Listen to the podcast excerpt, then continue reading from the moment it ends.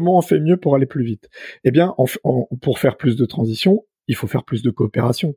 Alors là, je ne vais pas rentrer trop dans les détails, mais moi j'ai travaillé au niveau national avec euh, des acteurs de l'économie sociale et solidaire, du développement local, de l'économie de la fonctionnalité de la coopération, des institutions comme l'ADEME, etc. Aujourd'hui, il y a quand même un consensus un peu général euh, pour considérer que la coopération est un moyen nécessaire de la transition. En fait, il faut transformer les modes de vie pour que la transition elle advienne vraiment. On peut, on fera pas la transition, enfin, je veux dire, on n'atteindra pas les objectifs de transition à mode de vie égal par rapport à aujourd'hui. Faut, faut pas se voiler la face. Et donc, pour que euh, les modes de vie changent, il faut que les politiques publiques changent, que les représentations des gens changent, euh, que les modèles économiques changent, etc., etc. Et tout ça doit bouger en même temps. Voilà. Donc cette transformation structurante, elle, elle oblige le tissu social à être solidaire euh, enfin solidaire au sens de maillet, connecté. Euh, si trois écolos font la révolution de leur côté euh, et que en parallèle les entreprises continuent de polluer, enfin je ne vais pas faire de caricature, mais si on n'entraîne pas tout le territoire dans la transformation, la transformation elle sera toujours pas à la hauteur. Bonjour et bienvenue sur IDETER, le podcast des territoires qui osent. Je suis Pierre-Alexandre Ebrard, passionné par les territoires et engagé pour l'écologie.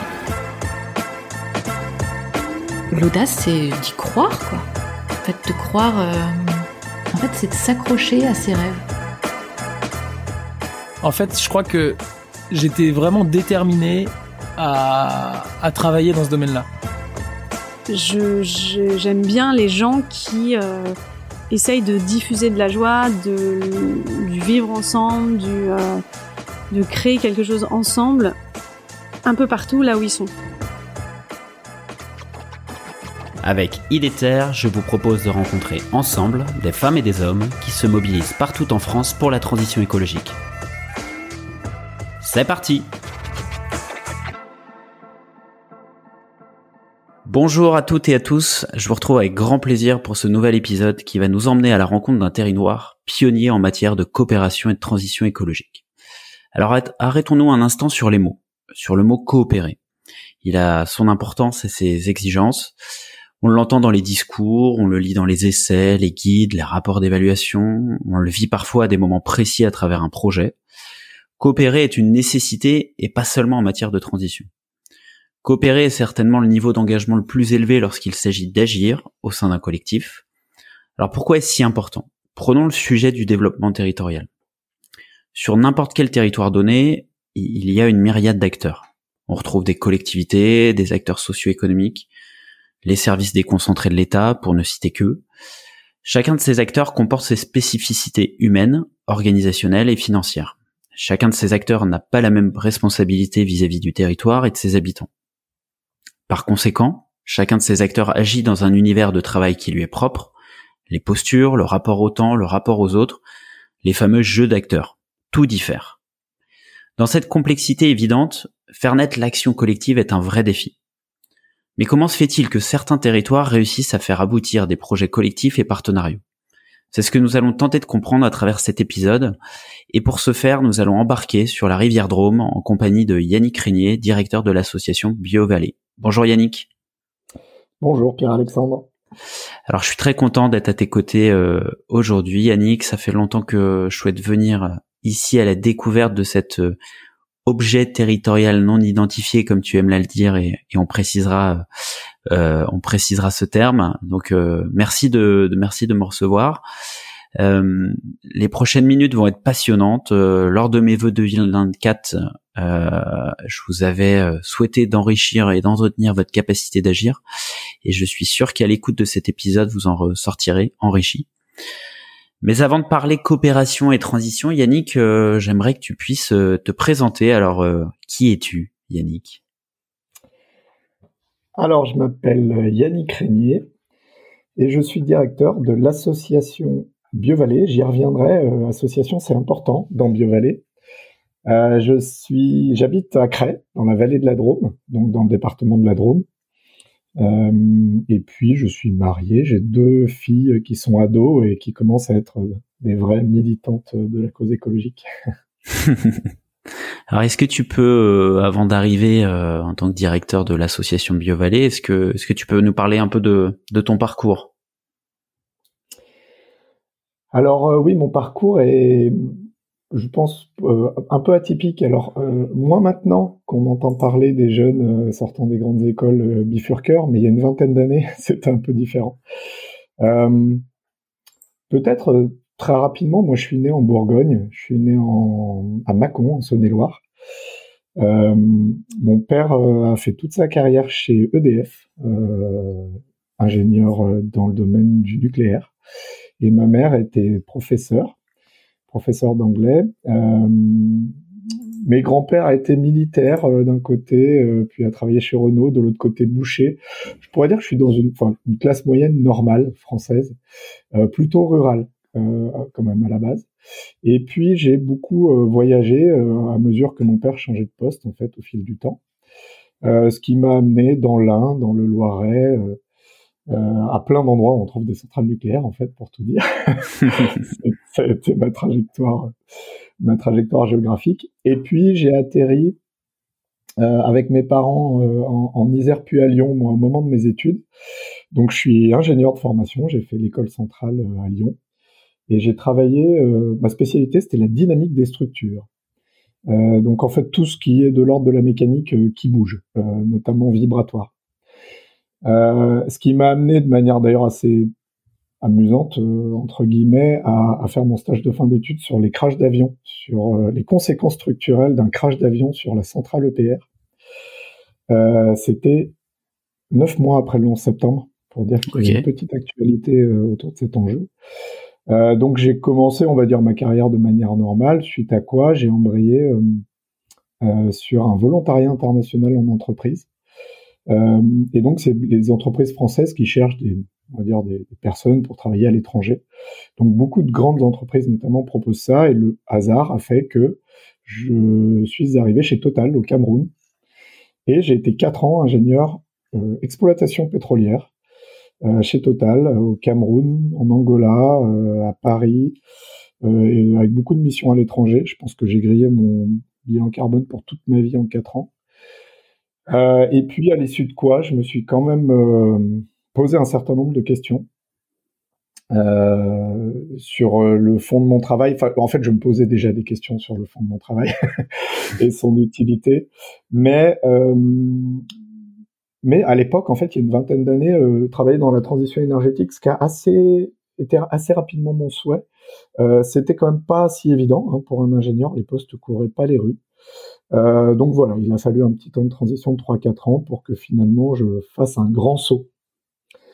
Euh, un grand saut en passant d'ingénieur chez Total à euh, chargé de mission dans une association qui s'appelle le, Réseau pour la transition énergétique, euh, qui est un réseau national d'acteurs qui, qui existe toujours, qui s'est beaucoup déployé depuis que je suis arrivé, au sein duquel j'ai créé notamment un concept et un, et un réseau national qui s'appelle le Territoire à énergie positive, dont j'imagine un certain nombre d'entre vous ont pu entendre parler. C'était dans les années 2010. Mmh.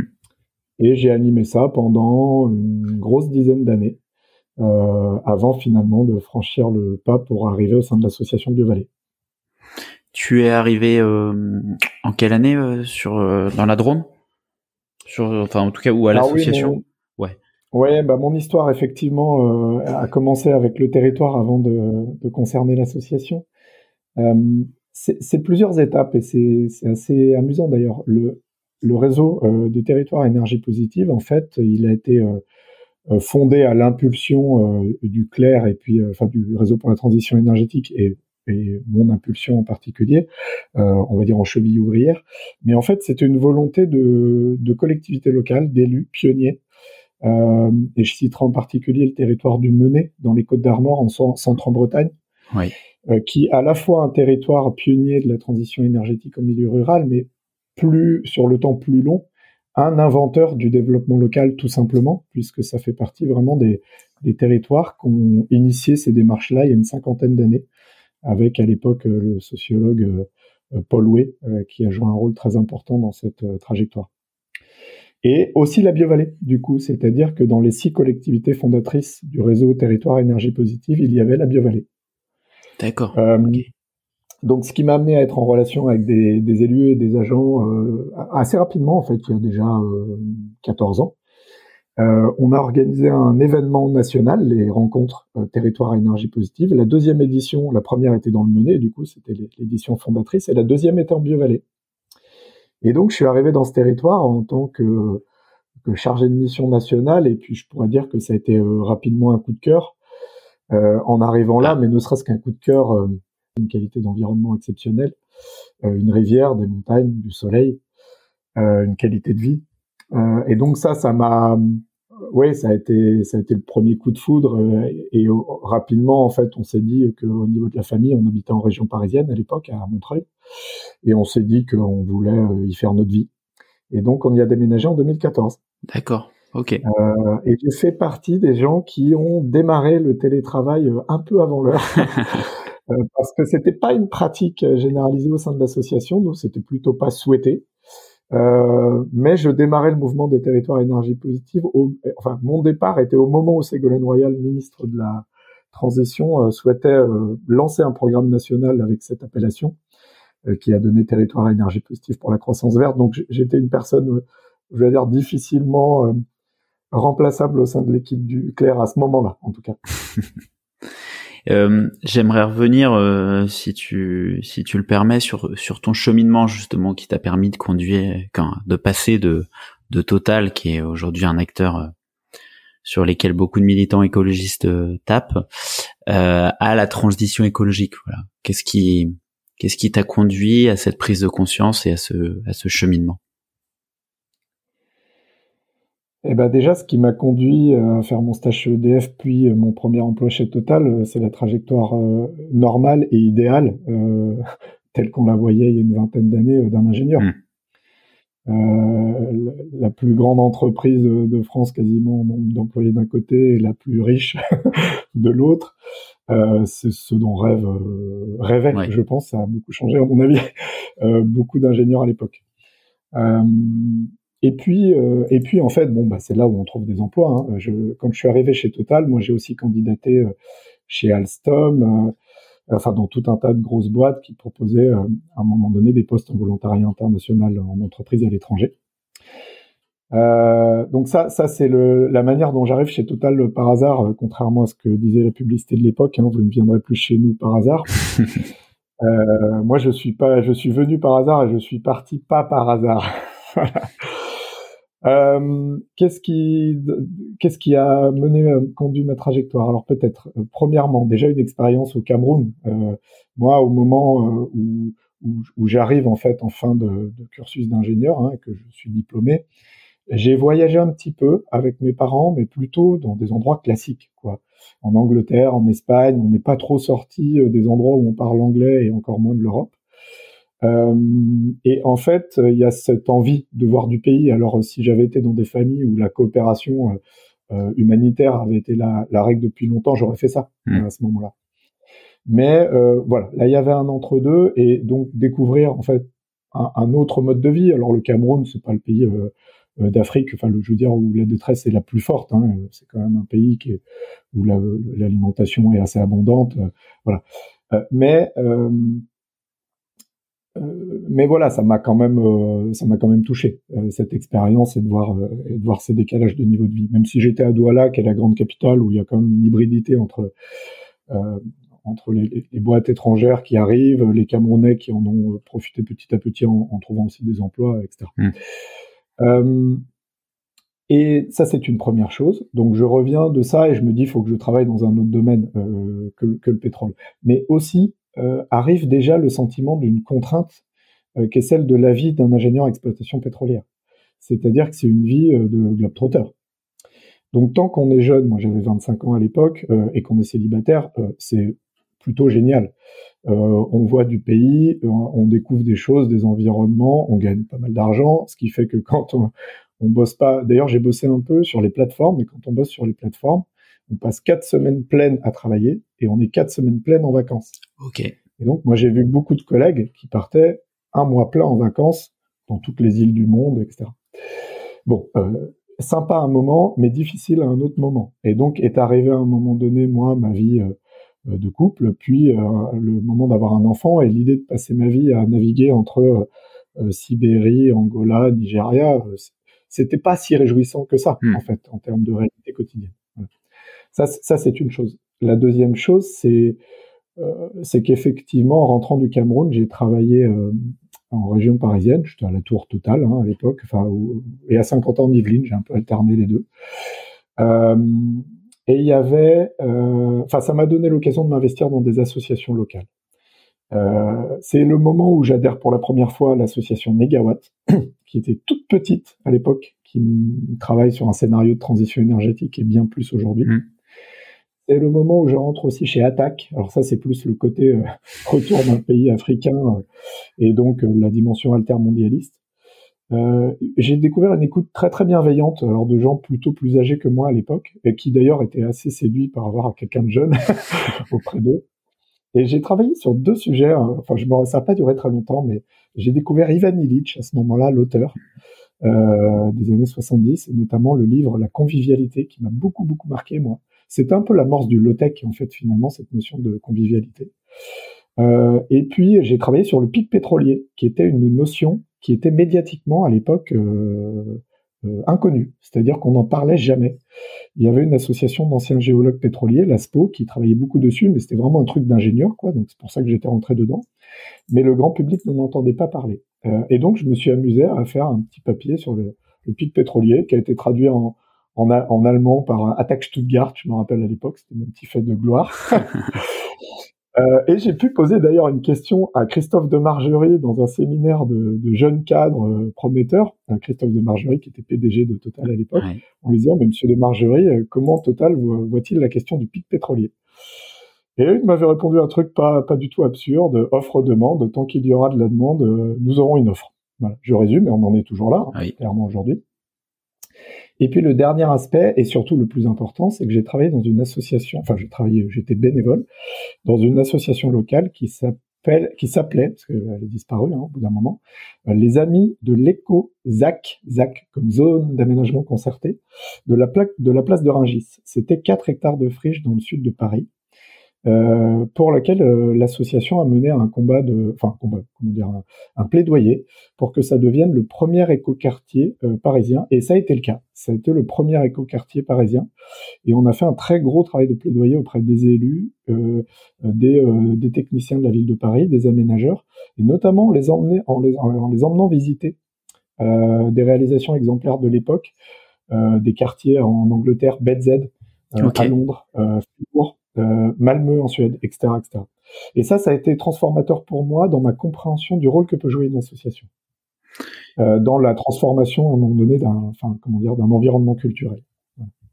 Ok, donc quand même un, un fort engagement aussi, euh, un fort engagement bénévole euh, sur ces dernières années avant ce- cette bifurcation, quoi, sur différents sujets. Oui, et, et juste très pratiquement, et ça c'est toujours quelque chose que je raconte à mes amis euh, ingénieurs, par exemple, qui me disent tiens, tu as fait un changement, ça nous plairait de faire aussi ça. Alors premièrement, quand on est chez Total et qu'on veut passer au réseau pour la transition énergétique, on n'a pas la meilleure carte de visite, a priori. Voilà.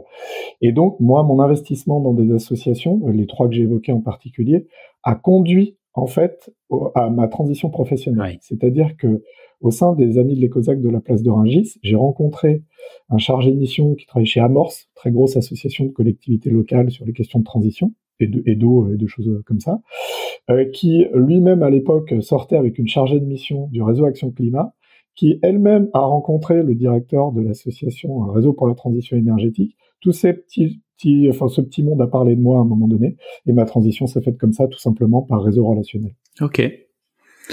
Euh, euh, quel est l'état d'esprit qui te qui te caractérise, même si on voit à travers ton parcours euh, euh, une certaine euh, clarté, prise de recul et, et aussi patience peut-être par rapport à cette bifurcation, etc. Mais comment tu dirais, voilà, comment tu caractériserais ton état d'esprit? Euh, alors je ne sais pas si c'est la réponse euh, tout à fait attendue, mais ça n'a pas d'importance. Je suis quand même assez terrien. C'est pour ça que je revenais un peu sur mes racines. Je viens pas euh, d'une famille et d'un environnement familial idéaliste, porté par des idéaux, des grandes causes. En revanche, il y a quelque chose de très, alors on, pourrait dire un peu pratique, pragmatique, dans la manière de faire les choses. C'est-à-dire que la transition écologique, hein, qui me, moi, qui me, qui me touche et m'anime depuis très longtemps, euh, je l'aborde sous l'angle de comment on l'a fait concrètement, Hmm. sur le terrain, avec les gens. Euh, et donc, il y a quelque chose entre euh, une radicalité euh, dans, ma, dans mes réflexions. Moi, j'ai lu il y a 20, 25 ans, enfin, tous les documents. Alors, j'ai jamais lu, par exemple, les rapports du GIEC. Je suis un peu honteux de l'avouer, mais euh, ni même les synthèses des rapports du GIEC. J'ai juste lu les synthèses du, réseau Action Climat, ce qui est pas mal déjà. ça donne les grandes lignes. Mais euh, en fait, je suis jamais rentré dans la compréhension scientifique de ça. Mais quand même, j'ai lu beaucoup de choses et quand même euh, une thèse ou deux qui sur le développement durable, notamment, qui à la fois montrait l'intérêt du développement durable et montrait les limites de cette notion-là il y a 20-25 ans quand elle était dominante dans le débat au niveau national en s'appelant développement durable et au niveau local les agendas 21. Euh, et je sentais bien déjà qu'il y avait quelque chose qui était euh, euh, en route, quoi. C'était un, pas sur le chemin, mais que ça suffisait pas. Et, et du coup, il y a cette, oui, c'est vraiment cette idée de se dire, mais comment on, on avance un pas derrière l'autre, donc radicalité de intellectuelle, de la compréhension des problèmes du, du monde, en fait, qu'on rencontre, et en même temps pragmatisme dans les, la manière opérationnelle d'y arriver, d'avancer.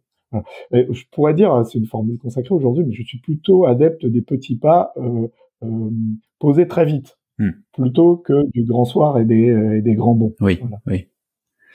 Alors tu as nommé le, enfin tu as dit que tu étais terrien. euh, ça me, ça fait la transition avec. euh, J'aimerais comprendre ton rapport à, à ce territoire, euh, ce territoire de, de la Biovallée, au paysage euh, qui existe. Alors je te, je t'invite à, à travers un petit jeu, euh, à travers euh, à nous présenter, en tout cas sous l'angle de, des cinq sens, le territoire de la Biovallée, euh, à travers un son, un toucher, une odeur, un goût et une couleur. Autrement dit, si la Biovallée était un son, enfin est un son, un toucher, une odeur, un goût, une couleur, ça, ça donnerait quoi? C'est pour nous projeter cette carte postale euh, sensorielle, voilà. Ouais, très bien, très bien. J'ai un souvenir d'une lecture d'A- d'Albert Camus euh, et d'avoir découvert le mot synesthésie comme ça, qui est la mobilisation simultanée de tous les sens. Euh, ça m'avait beaucoup, beaucoup touché, beaucoup marqué. Euh, alors bon, déjà, euh, la biovallée, quand on arrive, hein, on, on arrive de la vallée du Rhône. Euh, donc euh, soit de l'autoroute, soit de la gare TGV à Valence. Bon, l'aéroport éventuellement, mais on peut très très bien s'en passer. Et donc c'est le Rhône, un fleuve aménagé, des entreprises, des grands flux, voilà. Et puis, en fait, on décroche euh, progressivement. Alors, quand on vient du nord, hop, on décroche sur la gauche euh, pour aller vers l'est. Et, en fait, petit à petit, on voit apparaître un peu des petites montagnes, etc. Et au bout d'un moment, la rivière Drôme. Et quand on arrive à Cré, où j'habite, on est vraiment un peu sur un, un seuil euh, à partir duquel on sort, on pourrait dire, d'un environnement urbanisé de grands flux pour entrer progressivement dans, euh, ce qu'on pourrait qualifier géographiquement un arrière-pays, euh, jusqu'au Diwa, qui lui est vraiment un territoire euh, qui a une identité propre euh, et une réalité géographique un, un peu enclavée parce que c'est entouré de montagnes. Et donc c'est ce, la vue, c'est déjà les montagnes, la rivière. Mm. Euh, ça c'est la première chose. Euh, bah, peut-être la rivière, c'est qu'en fait la rivière Drôme, j'y reviendrai peut-être après, mais c'est une rivière qui aujourd'hui est très propre et baignable, et en fait c'est un centre aquatique grandeur nature, la Drôme. Et donc le, la sensation peut-être que je garderai, c'est le fait de se plonger dans la Drôme euh, à chaque fois que je sors du boulot le soir quand il fait chaud. Euh, donc soit on va pique-niquer avec la famille au bord de la rivière, on reste une heure, on amène une salade de tomates et puis euh, on est heureux quoi. Euh, soit même des fois je m'arrête en route, j'ai 5 km de vélo entre, entre mon boulot et la maison, je m'arrête en route, je plonge, je ressors. Ouais. Le son, oui. Ouais, non, non, c'était ça, le son, ouais. C'est quoi C'est le, Ouais, le plouf le- dans l'eau C'est le, le- ou c'est la rivière qui Non, déambule? je, je varierai un peu les plaisirs euh, en disant que j'ai la chance d'habiter une maison qui a, un, qui a un petit jardin. Et en fait, le son aujourd'hui, c'est le piaillement des oiseaux. Ouais. Euh, j'ai, il y y a toujours eu beaucoup d'oiseaux et récemment, j'ai installé euh, de manière un peu bricolée comme ça une sorte de compost euh, dans mon jardin, mais auquel les gens qui passent peuvent accéder tout simplement, enfin, juste au-dessus d'une petite barrière. Et donc, ils versent toutes leurs épluchures un peu. Euh, enfin, j'ai mis un petit mot en disant n'hésitez pas à verser euh, vos épluchures pour les poules. On a des poules aussi. Euh, et en fait, il y a tout un tas de petits oiseaux là qui viennent bah, manger en fait là-dedans. Et puis donc, ils, ils volettent de, de, bosquet en bosquet chez moi. Et donc, il y a ce piaillement des oiseaux que j'entends en sortant, que j'entends devant les volets. Enfin, c'est aussi un petit plaisir du quotidien. Est-ce que tu aurais euh, un goût particulier? Alors, on a parlé de confiture avant d'enregistrer. eh oui. Ah bah oui, alors prenons celui-là. Non, non, je voulais pas t'orienter. Hein, mais... non, mais j'allais dire de manière euh, presque promotionnelle la clairette de Die, qui est notre boisson nationale, qui a un petit goût euh, de pétillant fruité. Mais si, j'aime bien cette idée de, de confiture. Euh, confiture de figue à. Euh, c'est une amie euh, Claire Tincelin qui les fabrique. Et puis ce qui est très drôle, c'est qu'en fait, c'est aussi quelqu'un qui a été directrice d'une association environnementale pendant longtemps et qui a porté un projet éolien citoyen qui a abouti. Alors malheureusement, pour tout un tas de raisons, il, il est plus si citoyen que ça aujourd'hui, puisque Total en est l'actionnaire majoritaire, mais le projet existe. Et c'est un des rares projets éoliens que le territoire a aujourd'hui, donc il concourt à son mix énergétique renouvelable. Euh, et donc voilà, y a, la Drôme en fait c'est aussi l'histoire de ces gens euh, qui euh, parfois euh, arrivent en fait sur le territoire, c'est mon histoire à moi, hein, c'est notre histoire au niveau de la famille, et qui ont, sont, sont, dans une certaine hybridité de vie et même de travail. Et donc voilà, une porteuse de projet éolien qui fait de la confiture et des petits gâteaux, c'est quand même chouette. bon, tu, nous, tu, tu me donneras la recette et je la partagerai en description de, de l'épisode. Avec plaisir. et si tu devais choisir une couleur? Ça serait quoi? Qu'est-ce qui te marque dans la palette de couleurs de la Drôme? Oh, euh... alors aujourd'hui, notre c'est, presque une caricature, mais notre couleur euh, d'association, c'est le, c'est la couleur lavande, même si on n'est pas en Drôme provençale. Euh, sinon, sinon le, le, le, vert des, le vert de la végétation, le bleu de la rivière, le jaune du soleil, évidemment. Bon bah merci de, de t'être prêté au jeu euh, sur cette euh, carte postale sensorielle. Alors derrière cela, euh, venons-en à parler de la biovallée, du sujet. J'ai fait récemment un petit sondage sur LinkedIn auprès des auditrices et des auditeurs du podcast. En fait, j'avais j'avais en tête de, de, savoir quelle était la perception de la biovallée. Bon, le petit sondage a, sans doute été un peu pipé parce que je pense qu'il y a des gens parmi ton réseau qui ont répondu et qui savaient parfaitement de quoi on parlait.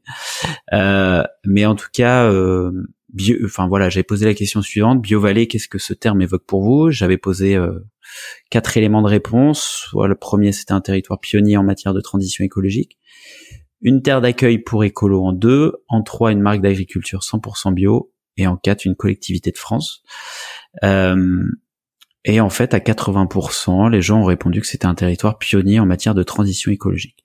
Donc derrière ça, c'est quand même que voilà, la BioVallée, le territoire de la BioVallée bénéficie quand même d'un d'une renommée, en tout cas d'une reconnaissance sur ce sur ce sujet.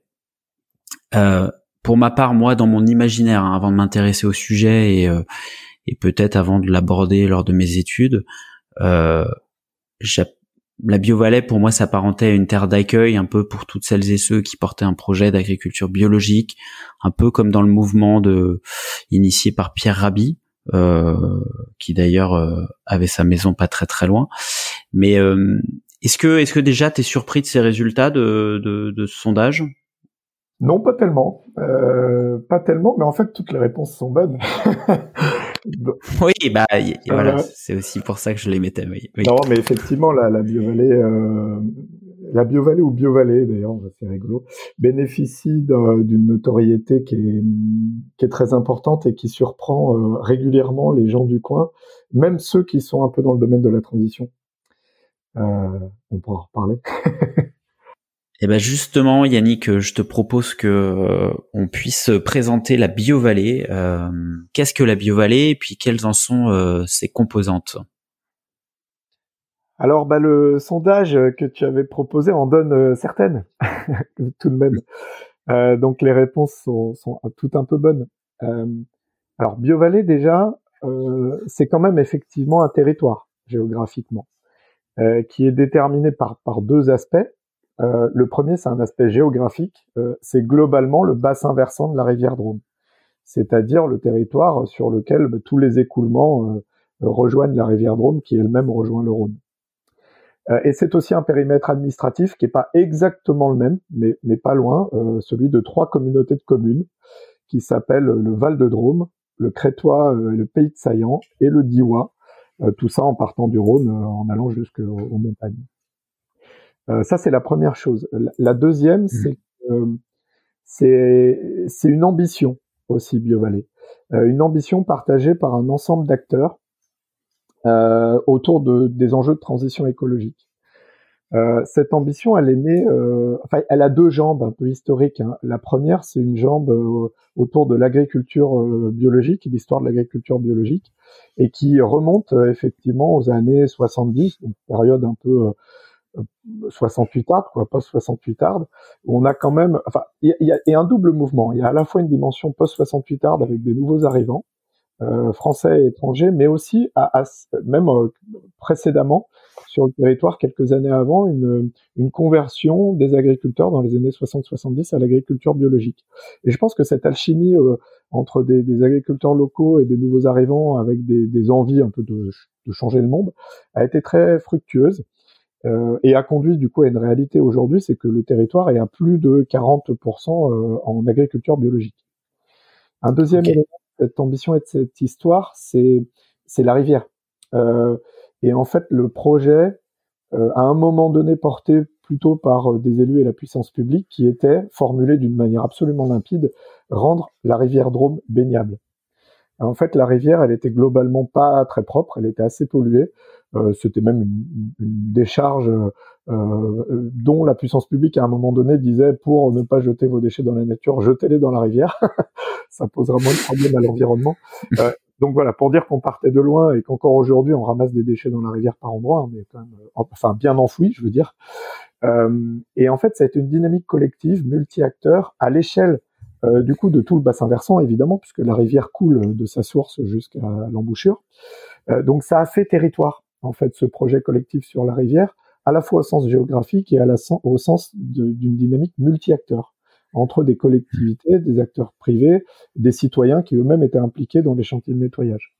Donc ça, c'est les deux axes un peu de l'ambition du projet euh, construit historiquement. Et puis, euh, il y a une vingtaine d'années, il y a une collectivité qui a eu l'intuition mais ça s'appelait pas Biovallée en fait tout ça, ça s'appelait la vallée de la Drôme. Et il y a 20 ans, une, collectivité a eu l'intuition du terme Biovallée et l'a déposé d'ailleurs à l'Institut de la protection euh, industrielle euh, comme euh, certaine manière marque de territoire. Et donc depuis, et c'était beaucoup autour de l'agriculture biologique, même si déjà à l'époque il y avait l'idée d'un projet de développement basé sur les ressources naturelles qui était plus vaste que la seule question agricole.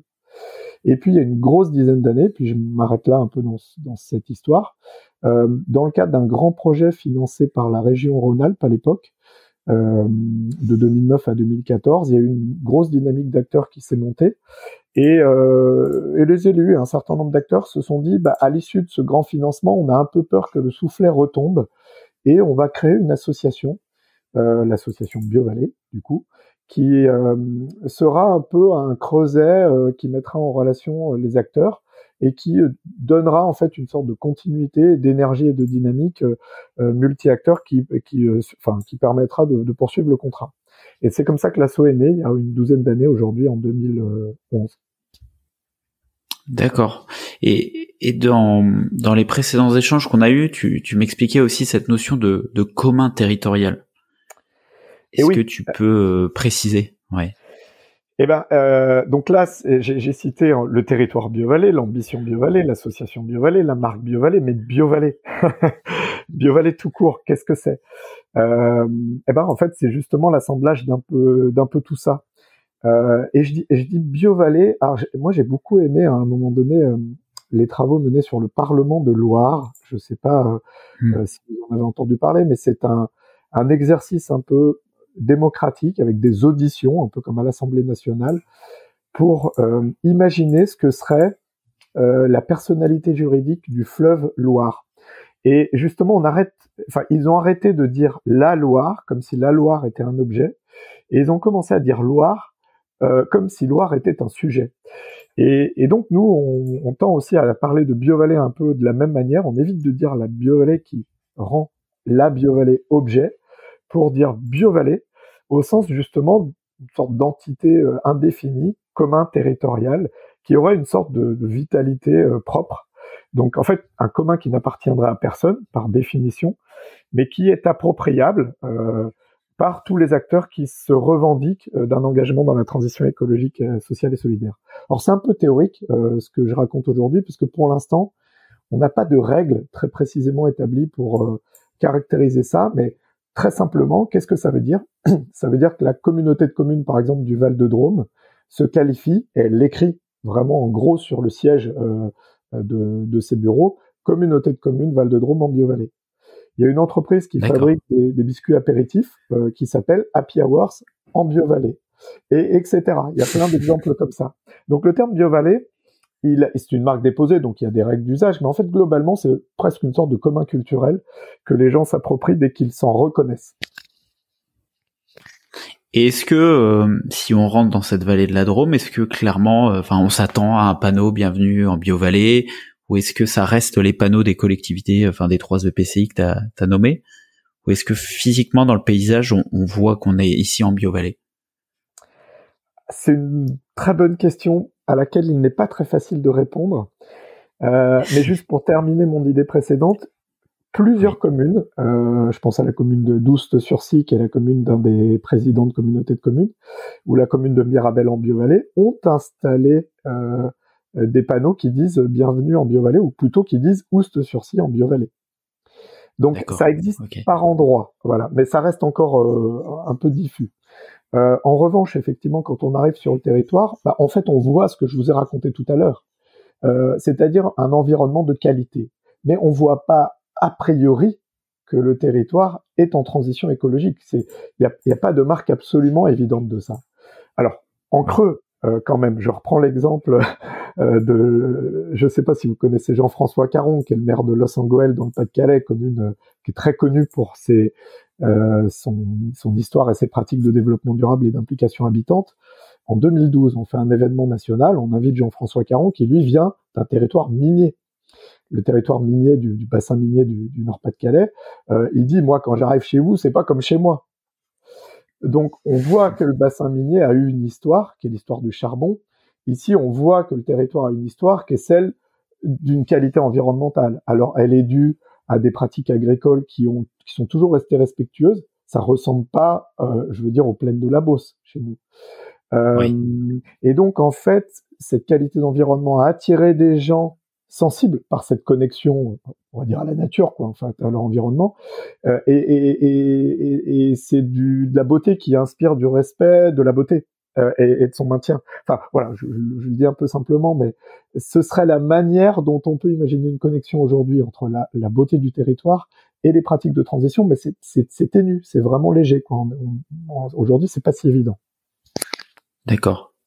Donc en résumé, en tout cas, la BioVallée, c'est, comme tu l'as dit, une ambition, un projet ancré sur un territoire euh, bien précis, alors qui correspond à un périmètre de trois intercommunalités, et qui est animé par une association qui lui est dédiée, euh, donc l'association BioVallée. Et d'ailleurs, je te propose qu'on peut puisse aborder ce, ce sujet-là maintenant.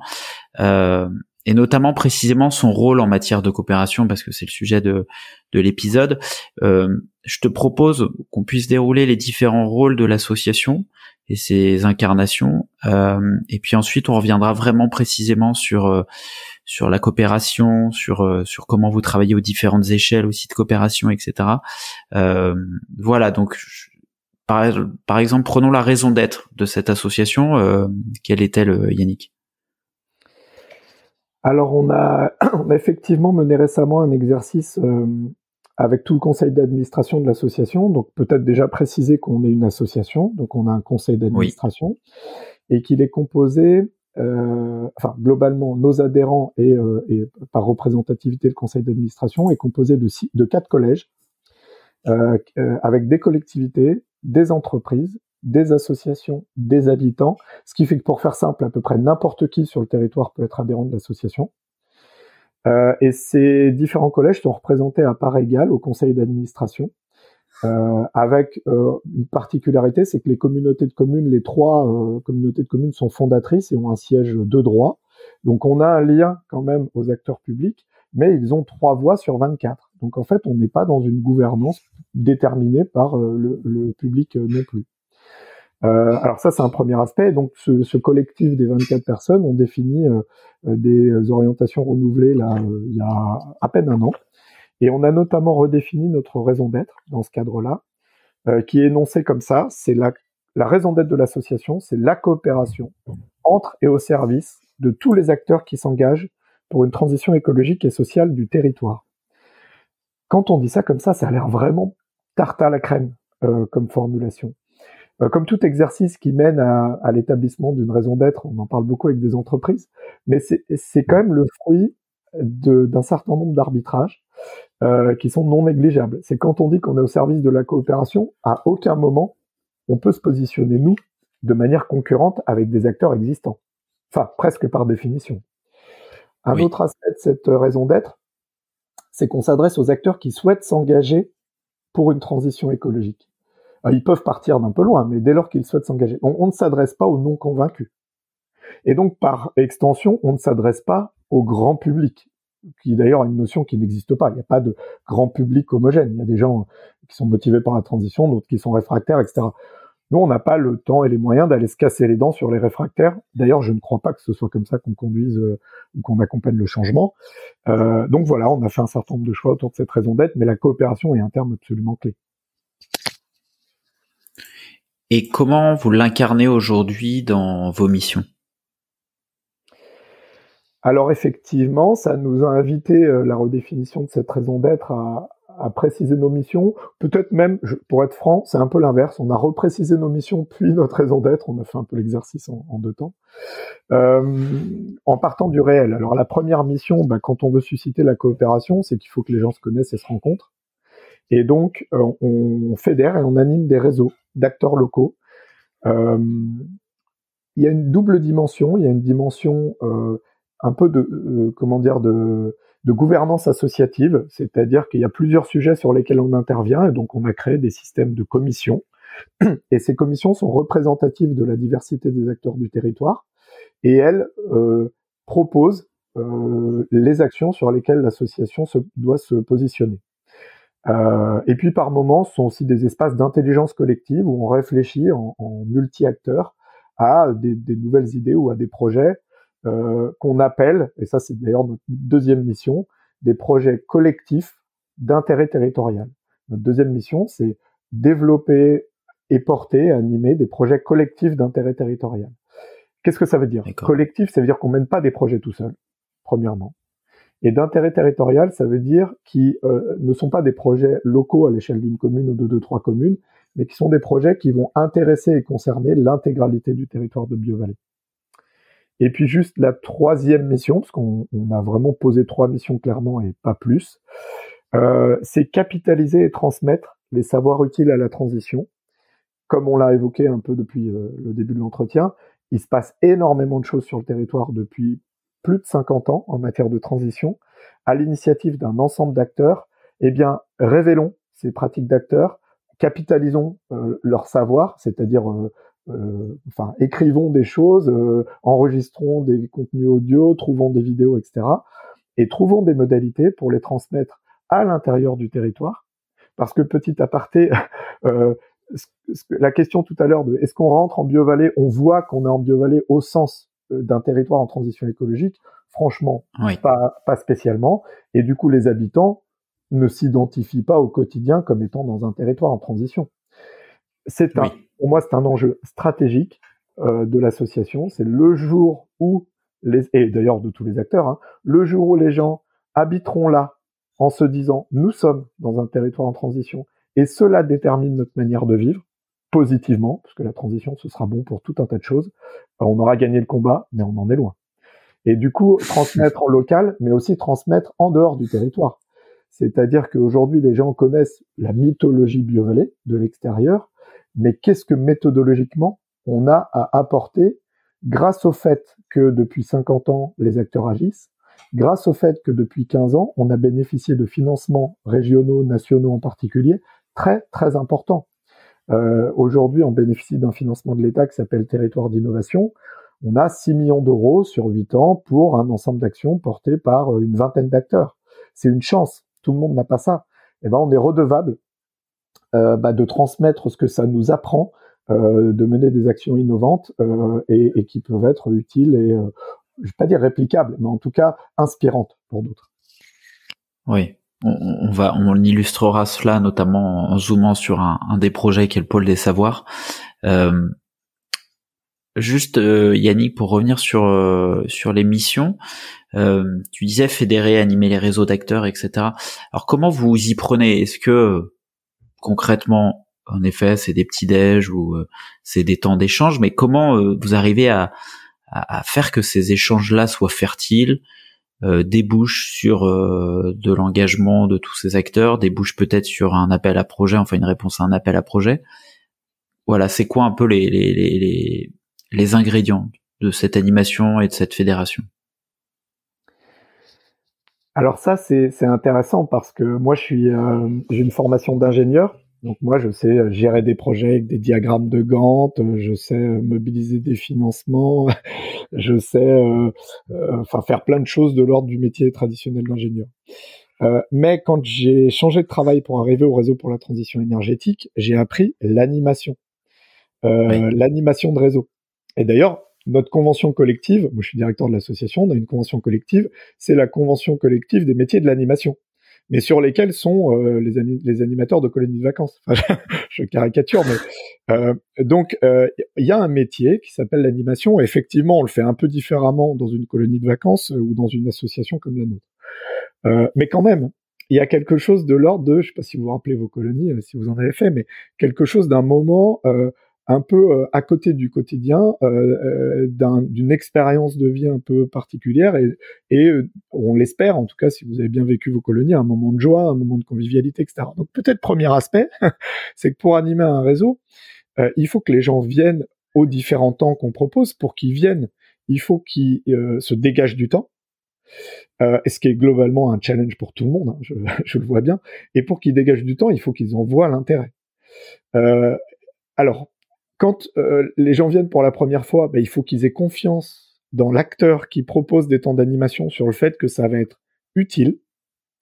Et généralement, la première fois qu'ils viennent, et si on fait bien notre boulot, je pense qu'on le fait bien, eh ben, ils y reviennent parce qu'ils prennent goût à ces temps de décalage de leur vie du quotidien, euh, cet effort à faire, à venir dialoguer avec d'autres, qui quasiment toujours, quand en tout cas alors, quand en tout cas on se met au service des gens qui viennent, c'est-à-dire que pendant deux heures, si on réunit les gens, on leur assène pas un, une heure trois quarts euh, de contenu descendant, parce qu'évidemment ça c'est tout sauf de l'animation de réseau, donc quelque chose où chacun peut s'exprimer et où en fait le partage euh, est euh, ressenti, perçu quasiment tout le temps. Moi j'en ai 15 ans d'expérience maintenant, comme une richesse euh, à, la fois à titre euh, professionnel, mais aussi à titre individuel. C'est vraiment l'idée d'apprendre de la différence qui, pour moi, est quelque chose d'absolument clé.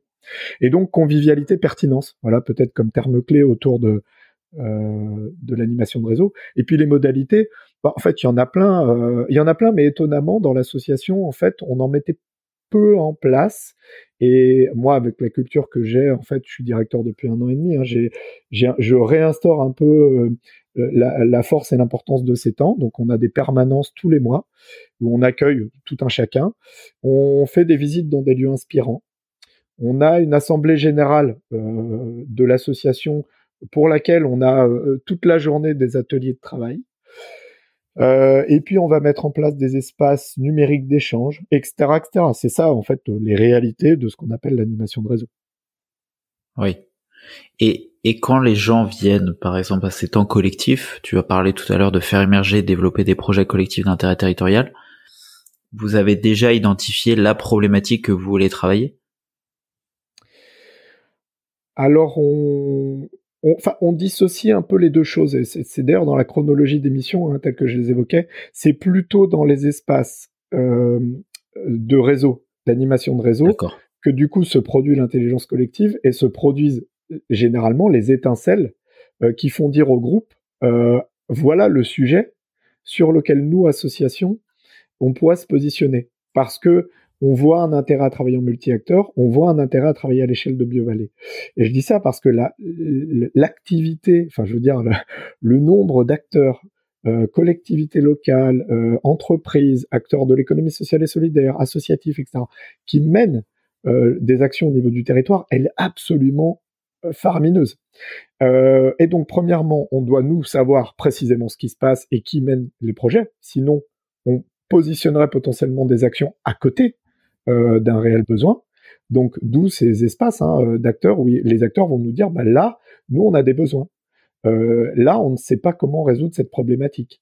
Et donc, c'est dans ce cadre-là que peuvent émerger, nous, des propositions d'animation, mais généralement, c'est pas du tout descendant. Hein. Ce ne sont pas des choses qui viennent d'une intuition géniale de notre présidente ou du directeur que je suis. Quoi. D'accord, ok. Et alors, combien euh, vous êtes dans, dans l'association pour réaliser tout ça actuellement?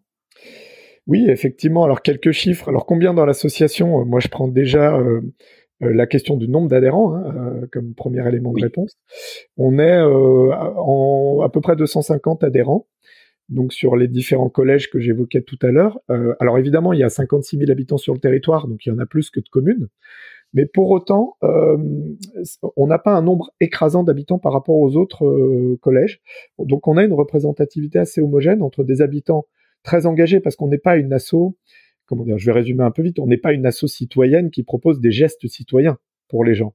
Donc les citoyens qui viennent et qui adhèrent à l'asso, donc soit ils sont soutien moral et en fait juste ils payent leur adhésion qui est très peu cher et puis il se passe plus rien, soit ils sont impliqués souvent avec des compétences professionnelles qu'ils avaient pu avoir dans leur carrière, c'est notamment valable pour les personnes retraitées, mais euh, mais aussi des gens qui ont peut-être, je sais pas, qui sont euh, un exemple récemment, il y a un, expert international euh, dans le cadre d'une entité européenne qui travaille avec nous sur les enjeux de régénération écologique.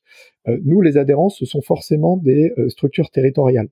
Donc quelqu'un comme ça qui habite sur le territoire mais qui dépend d'une structure européenne, il va plutôt adhérer comme habitant un peu expert que comme structure.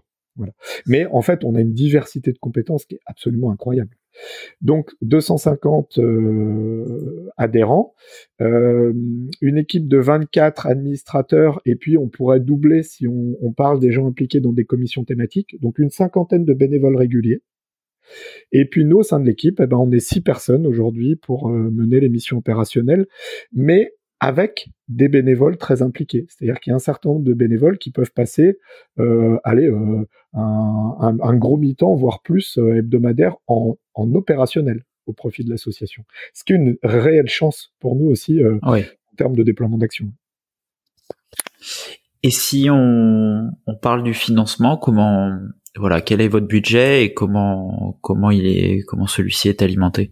Tu évoquais notamment euh, euh, l'appel à projet et l'aide de l'État, euh, mais il doit y avoir aussi, j'imagine, d'autres d'autres moyens de financement. Voilà, ouais, ouais. Ouais, d'autres financements. Oui, bien sûr. Alors, si on prend dans l'ordre, dans une association, il y a souvent en base les cotisations des adhérents. Alors non, pardon, commençons par le début. Nous avons un budget de 500 000 euros au niveau de l'association. Donc 500 000 euros, c'est une belle association, mais euh, vous imaginez bien qu'on peut pas faire euh, l'essentiel de la transition sur un territoire de 56 000 habitants avec ça. Hein. Euh, dans nos ressources, on a donc d'abord les cotisations qui sont globalement, enfin, sur des montants pas très élevés pour qu'on ait justement le plus d'acteurs possible qui se mobilisent en tant qu'adhérents. C'est à peu près 20 000 euros pour nous ces ressources, avec une particularité et une chance, hein, c'est que les intercommunalités, les trois intercommunalités cotisent à hauteur d'un euro par habitant ce qui ajoute du coup une cotisation exceptionnelle d'à peu près 55 000 euros. Donc là, on arrive à 75 euh, 000 euros sur 500 000. Donc c'est important, mais nos fonds propres sont très largement quand même minoritaires. Euh, après, j'ajouterais euh, en ancrage un peu territorial des cotisations d'entreprise. Notamment, on a toute une activité d'accompagnement des entreprises les, parmi les plus grandes, hein, et notamment autour de l'économie circulaire, qui fait l'objet d'un mécénat d'entreprise. Et ça, euh, globalement, sur cette activité et quelques autres, on a quasiment 100 000 euros euh, de mécénat et dons d'entreprise. Euh, et c'est déjà globalement plus que la cotisation des intercommunalités et globalement de nos fonds propres en cotisation. Donc ça, c'est très important pour nous. Et puis après, comme beaucoup de structures, on répond à des à des appels à projets. Donc on a effectivement ce grand contrat avec l'État sur huit ans 8 ans, on rend jaloux, je veux dire, n'importe quel territoire de France. Hein, les contrats sur 8 ans, il y, en a pas. euh, c'est au, mieux 3 ans. Et donc ça, ça nous donne de 2020 à 2027 une lisibilité avec des ressources qui euh, avoisinent dans le cadre de ce contrat-là 150 000 euros par an pour nous sur les 8 ans. Et puis maintenant, bah, on va chercher d'autres appels à projets. Euh, des fonds leaders, hein, qui sont les fonds européens qui transitent par les intercommunalités, euh, euh, des fonds ADEME. on a un projet sur la coopération qui est financé par l'ADEME Auvergne-Rhône-Alpes actuellement, etc. Bon, comme beaucoup de structures associatives finalement. alors sur la coopération, je, en introduction, j'identifiais des, des, cette complexité, voilà, due à des, à des postures, des jeux d'acteurs, etc. Comment toi, de ton point de vue, on peut euh, lever ces, obstacles-là. Euh, comment vous y travaillez? Alors, euh, il faut quand même du coup préciser une chose importante sur le territoire, c'est que globalement, les principaux acteurs du territoire partagent une volonté d'agir avec ambition pour répondre aux grands enjeux de la transition. Donc, à commencer par les trois intercommunalités toutes sont alignées sur un vrai projet, enfin sur un projet politique vraiment sincère sur la transition euh, écologique et sociale. Euh, il y a un tissu d'acteurs associatifs gigantesque et, notamment et, même plus précisément euh, coopératif. C'est-à-dire qu'on a aussi un certain nombre de structures coopératives citoyennes et ou multi-acteurs qui sont agissantes avec des moyens humains importants.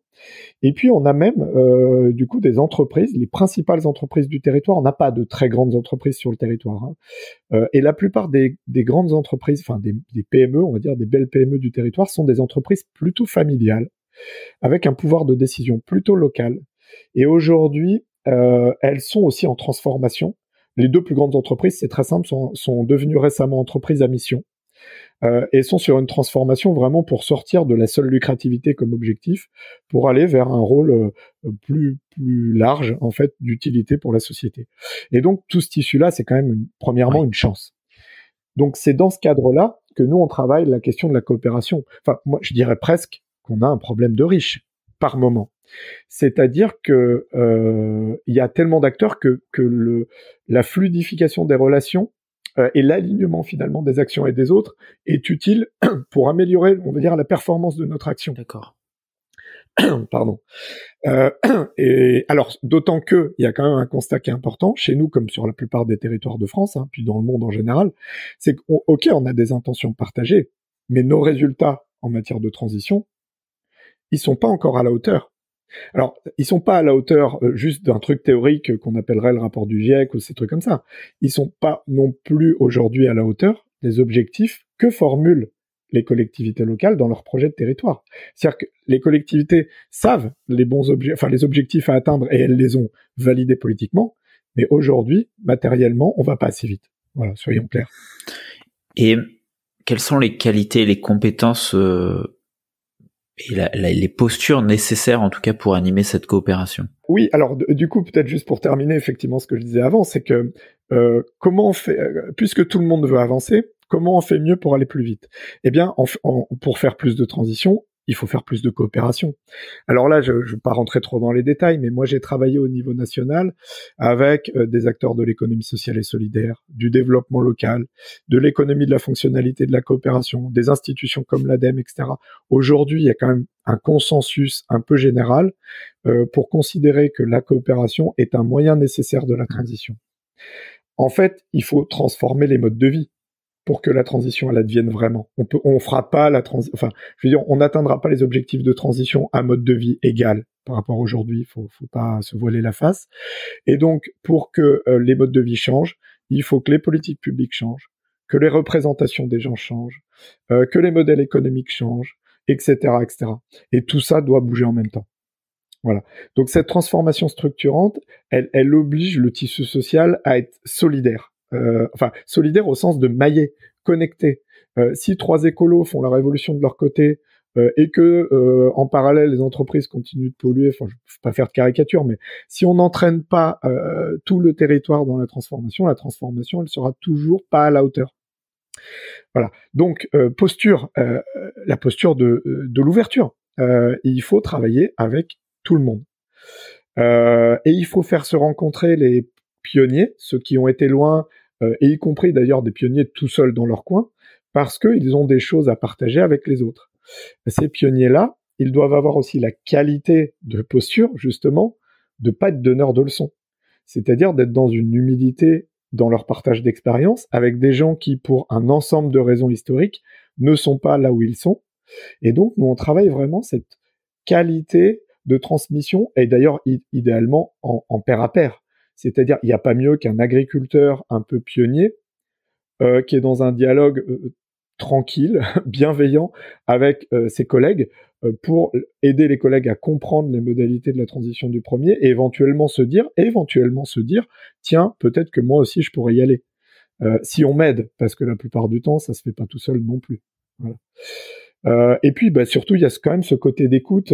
En fait, je pense que moi j'aime bien dire que la coopération, c'est la capacité de prendre le risque de l'autre. Alors c'est pas moi qui le dis tout seul, hein, je prends beaucoup de, mes amis de la fabrique des transitions au niveau national, et, à prendre en charge les contraintes de l'autre. On, pense toujours que c'est facile pour l'autre de faire.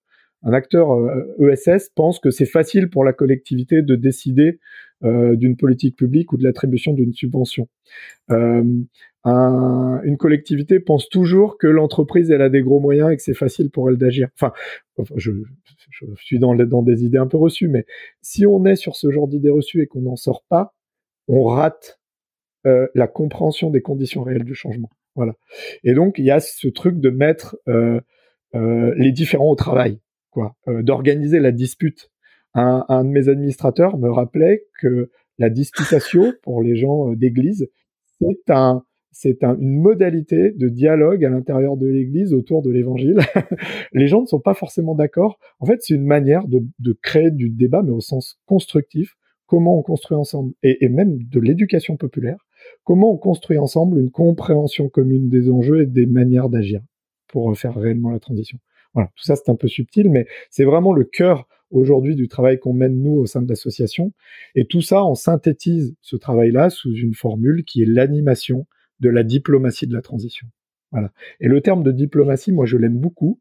Et j'ai une collègue qui est, doctorante, enfin pas doctorante, pardon, docteur, qui est chercheuse, euh, qui elle investigue sur euh, qu'est-ce que ça veut dire dans la recherche la diplomatie, quelles sont les qualités pour être diplomate, etc., etc. Donc on est en train de tirer le fil de ce truc-là, et c'est euh, absolument passionnant. Est-ce que tu peux nous en dire un peu plus sur la diplomatie de la transition? Non, pas tellement au sens, pour l'instant, pas tellement. C'est-à-dire oui, c'est quelque chose que encore une fois, la diplomatie de la que vous travaillez. Euh, voilà, c'est une, intuition. C'est une, une, intuition que, que j'ai lue moi dans un dans un document rédigé par la Fabrique des transitions et qui est encore pas un truc théorique, qui est en fait une, un mot qu'ils ont collé derrière des observations sur un, un ensemble de territoires en transition que, que moi du coup j'ai trouvé assez génial euh, parce que ça ouvre finalement un nouveau champ de réflexion et donc j'évoquais tout à l'heure un financement que l'ADEME euh, Auvergne-Rhône-Alpes nous accorde. On démarre là en 2024 pour deux ans un projet d'expérimentation de modalités opérationnelles euh, de comment on fait la diplomatie. Alors là, on a des intuitions. Hein, donc moi, j'ai posé euh, quelques intuitions opérationnelles, mais qui vont peut-être bouger au fil de l'eau parce que on va aussi dialoguer avec les acteurs pour comprendre leurs besoins et s'ajuster ajuster nos réponses euh, à, leurs besoins réels, premièrement. Et deuxièmement, ma collègue Julie euh, Delclos euh, va être sur une recherche, un travail de recherche et développement sur qu'est-ce que ça veut dire la diplomatie. Donc elle va faire un peu de travail scientifique, bibliographique, et elle va être dans un travail d'analyse et d'entretien direct, semi-directif hein, avec un ensemble de personnes sur le territoire pour creuser cette question. Donc aujourd'hui, c'est une intuition dont on va tâcher pendant les deux ans qui viennent de matérialiser euh, bah, ce qui marche, ce qui ne marche pas. Donc euh, voilà, moi je peux glisser éventuellement de, trois choses, mais pas beaucoup plus. Peut-être juste une, par exemple, sur les modalités opérationnelles. Il faut arriver dans des modes relationnels entre acteurs. J'évoquais les notions de joie et de convivialité. C'est une chose, mais de sincérité, d'authenticité. C'est-à-dire qu'en fait, les personnes, ils puissent arriver dans des espaces d'échange en sécurité et s'exprimer avec toute leur humanité. Voilà. C'est-à-dire qu'en fait, euh, on voit bien que euh, euh, je disais, tout le monde est motivé par la transition, mais il y en a qui viennent de l'entreprise, il y en a qui viennent du monde du militant, il y en a, enfin, bon, et, donc on pourrait avoir des incompréhensions comme ça par les jeux de provenance des uns des autres. Bon, déjà, créons un espace où les gens peuvent exprimer vraiment avec leur trip ce qu'ils pensent de cette question de transition. Alors ça arrive pas la première fois, hein. Ça arrive pas la deuxième. Euh, la deuxième fois, on fait un tour de météo. Je sais pas si vous connaissez ces tours de météo. Chacun donne son humeur. bon, nous, on a fait ça avec des chefs d'entreprise au mois de décembre dernier, après deux ans de travail en communauté.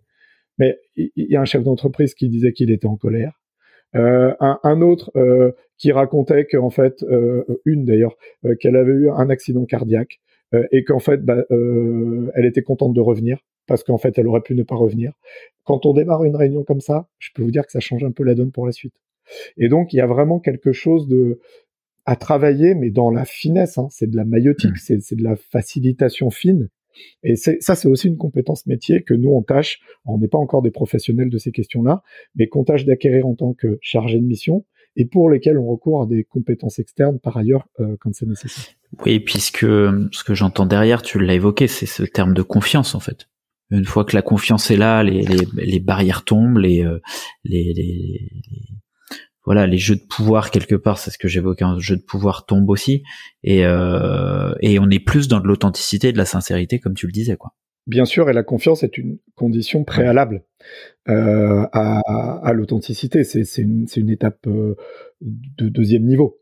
Euh, et donc, bah, pour euh, la confiance, euh, il y a notamment un enjeu qui est celui de la transparence. C'est-à-dire que globalement, nous sommes transparents euh, nous en tant qu'association, sur les activités qu'on mène, avec euh, les autres acteurs, avec les intercommunalités, avec les associations, avec les entreprises. On, on, on donne à voir ce qu'on fait, on explique les raisons pour lesquelles on fait un certain nombre de, enfin, on mène un certain nombre d'actions, et on, on ouvre la, enfin, du coup, ce faisant, on ouvre la capacité des autres de dire, mais attendez, vous n'êtes pas à votre place, euh, et où euh, là, attention, nous nous sommes en train d'agir aussi là-dessus, euh, discutons-en. Euh, et d'ailleurs, c'est une posture qui est un peu exigeante hein, et, et, qui est pas toujours réciproque. Euh, par moment, nous on apprend par même sur des projets, euh, on a quelques projets opérationnels, pas beaucoup, hein, mais sur ces projets-là, des fois on apprend qu'une réunion s'est faite, euh, qui interagit nous avec notre propre champ d'action et on n'était pas au courant. Enfin, donc c'est un peu décevant et il faut quand même tenir la discipline, je dirais presque l'éthique, de poursuivre notre voie, de nous on continue d'être transparent, de partager. En fait, la, concurrence, euh, on le voit bien, enfin, je sais pas si on pense au monde libéral, le, secret industriel, c'est une manière de euh, d'avoir un avantage concurrentiel. La posture de transparence, elle, elle pourrait, on pourrait imaginer que ça, ça nous ça nous est néfaste, les gens pourraient nous piquer nos idées, pourraient prendre notre place, etc. Mais on pique pas euh, à une association la qualité de sa posture. Et la qualité de sa posture, elle est reconnue euh, par les acteurs euh, si euh, on est sincère dans cette qualité de posture. Voilà. Bon, je reprends toujours un peu les mêmes termes, mais tout ça est un ensemble qui se tient. Et, et si on lâche la convivialité, la confiance, la transparence, la sincérité, en fait, bah, notre petit système, nous, qui est celui de, de construire un, un maillage, il va tomber. Si nous, les gens se disent, bon, attendez, BioValley, en fait, nous, ça nous intéresse pas, on va faire les trucs de notre côté. En fait, tout notre travail de, susciter la coopération, euh, euh, de l'intercompréhension entre les acteurs, etc., va tomber. Donc en fait, c'est notre principale raison d'être associatif, c'est de tenir ces, ces qualités de posture. Ouais. Et puis ce que j'entends aussi, c'est que derrière la coopération, c'est que c'est une affaire, euh, une affaire humaine en fait, une affaire d'individus, de, personnes quoi. Et c'est pas forcément une, une, une affaire de, de, structure. En tout cas, pas pas quand on creuse le, le sujet en tout cas. Ouais. Bien sûr. Alors, euh, deux personnes qui ont beaucoup travaillé sur les questions de coopération dans les territoires, euh, Anne et Patrick Beauvillard, euh, qui, qui, ont fait un bon boulot là-dessus, l'Institut des territoires coopératifs, ont même un postulat euh, tranchant là-dessus, c'est que la coopération est une affaire de personnes et n'est pas une affaire de structure. Il n'y a pas de coopération entre structures. Alors, au sens humain, au sens relationnel. Après, bien sûr, euh, quand deux, deux enfin, il y a des relations euh, contractuelles, conventionnelles, juridiques entre structures. Et euh, être dans une subvention, un marché et ou une construction commune, euh, par exemple par le biais d'une, je sais pas, une société coopérative d'intérêt collectif qui réunit des acteurs divers du territoire, c'est une modalité relationnelle entre acteurs. Euh, et quand on est dans une logique de marché et qu'on met en concurrence, par exemple, quand on est une collectivité locale, euh, un acteur local implanté euh, multi multi acteurs sur la mobilité, sur l'énergie, avec des acteurs extérieurs, bah on joue pas on joue pas la coopération territoriale, on joue pas le développement territorial. Et, et donc euh, voilà, il y a quand même des modalités de coopération dans, dans un autre champ. D'ailleurs, on pourrait parler des logiques de modèle économique aussi entre structures, mais il y a vraiment une base qui est entre personnes. Et puis euh, moi, il y avait un, un, un gérant là d'une structure de, de, l'économie sociale et solidaire qui c'était marrant. Euh, je lui disais mais comment ça se passe la relation avec telle communauté de communes? Et il me disait mais euh, ça dépend qui dans la communauté de communes. C'est-à-dire qu'il peut avoir une très bonne relation avec un tel, une moins bonne avec un autre. Et puis il y a des jeux de pouvoir où on, imagine toujours que c'est le président qui décide de tout dans une interco. Enfin, c'est pas vrai. Faut pas. le président décide d'un certain nombre de choses. Les techniciens, euh, il y a quand même un, pouvoir partout hein, de la technocratie, mais j'en fais partie. Hein. Je suis directeur d'une asso. J'ai mon rôle à un moment donné dans l'orientation des décisions euh, avec mon conseil d'administration. Enfin, faut être dans la réalité opérationnelle du travail pour dire des choses comme ça, mais c'est une évidence pour tous ceux qui sont. Donc, bon, voilà, c'est tout cet assemblage-là qui, qui se joue quand on travaille sur la coopération et la diplomatie. Et ce que je perçois aussi, et enfin pour terminer sur ce sujet de la coopération, c'est que l'association, vous travaillez sur différentes échelles de coopération. Il y a l'échelle du territoire avec cette culture de coopération commune, euh, voilà, au, sein des, des, des trois EPCI, peut-être. Il y a l'échelle aussi du, du projet ou des projets que vous animez avec ce maillage d'acteurs que vous arrivez à, réunir. Puis enfin, comme on vient d'en parler, tu as cette échelle de l'individu, du personnage. Euh, comment comment vous comment réussir en fait à travailler sur ces niveaux d'échelle et est-ce qu'il faut travailler sur en même temps sur ces différents niveaux d'échelle? Euh, j'ai un tout petit peu de mal à distinguer les, différentes euh, les différentes choses, c'est-à-dire que en fait, je reviens sur cette histoire personne structure que je disais avant. En fait, tout tout tout tout est mêlé. C'est-à-dire que alors par exemple, moi je suis à l'association BioVallée, euh, j'évoquais un peu plus tôt comment je suis arrivé au réseau pour la transition énergétique par le réseau relationnel. Je suis arrivé à la direction de BioVallée par le réseau relationnel sur le territoire. Et euh, il se trouve que le euh, euh, notamment le président de, de l'époque, le président, il est plus aujourd'hui en place. Hein, c'est Philippe Huy, qui est vice-président d'une des communautés de communes. Bon, il n'est plus président chez nous, mais c'est le vice-président d'une des communautés de communes. Donc c'est un de mes interlocuteurs aujourd'hui dans une autre structure. Mais le fait que ma relation avec Philippe Huyghe ait été privilégiée par le passé change la donne dans la relation entre la structure association Biovallée et la structure communauté de communes du Crétois et du Pays de Saillant. C'est un exemple, mais en fait, il y en a des, des, dizaines et des dizaines me concernant, mais globalement concernant tous les acteurs du système. Ça, c'est quand le réseau relationnel peut avoir des aspects positifs comme ça, justement, dans le fait que les gens savent se parler et s'appeler quand c'est nécessaire. Parfois, on observe aussi l'inverse. C'est qu'il y a des trajectoires relationnelles dans le temps long où certaines personnes, depuis 10, 15 ans, 20 ans, ne s'entendent pas. Et donc, quand ces personnes-là, euh, bougeant d'une structure à l'autre, euh, réapparaissent et que la relation interindividuelle réapparaît, même si les structures ont changé, la donne sera compliquée. Voilà. Donc, enfin, c'est vraiment très imbriqué tout ça. Je pense qu'il est difficile de de dissocier euh, de dissocier les enjeux individu structure et même du et même du coup ambition. Ouais, parce que même l'ambition. Euh, enfin comment dire, on la partage un peu sur le papier. Euh, enfin, c'est vraiment très compliqué cette histoire d'ambition parce que en fait, globalement, les territoires n'ont pas. Enfin, ça c'est pour rassurer tous les gens qui peuvent nous écouter dans les territoires. Nous n'avons pas à l'échelle des territoires l'essentiel des moyens et même on en a une petite partie pour agir sur la transition. On en a une petite partie qu'il faut absolument mobiliser et de la manière la plus forte possible. Euh, mais par ailleurs, l'État a un rôle, les grandes entreprises et les grandes filières économiques ont des rôles, euh, l'État, enfin l'Europe, pardon, a un rôle évidemment. Donc, et d'ailleurs même quand on parle coopération, euh, la coopération multi-échelle comme ça, elle est du coup aussi déterminante. C'est-à-dire que si nous, on ne mobilise pas euh, de 2009 à 2014 des fonds de la région, si on ne mobilise pas de 2020 à 2027 des fonds de l'État, etc., etc., mais en fait, euh, notre action, elle, elle, elle est insignifiante. Si euh, les collectivités ne mobilisent pas des fonds de l'État pour rénover leurs bâtiments, etc., ça ne marchera pas. Donc, enfin voilà, il y a vraiment ce, ce maillage interéchelle, interacteur, euh, individu, structure, il est clé, mais partout, tout le temps.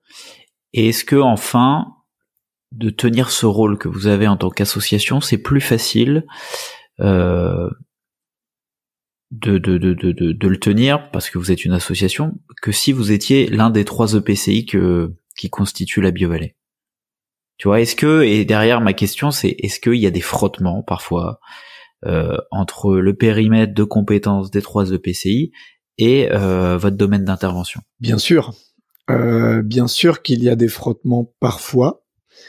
Euh, il y en a eu par le passé sans doute encore un petit peu plus parce que euh, la, parce que l'association à l'époque euh, agissait sur un ensemble de sujets sans que ce soit très bien énoncé.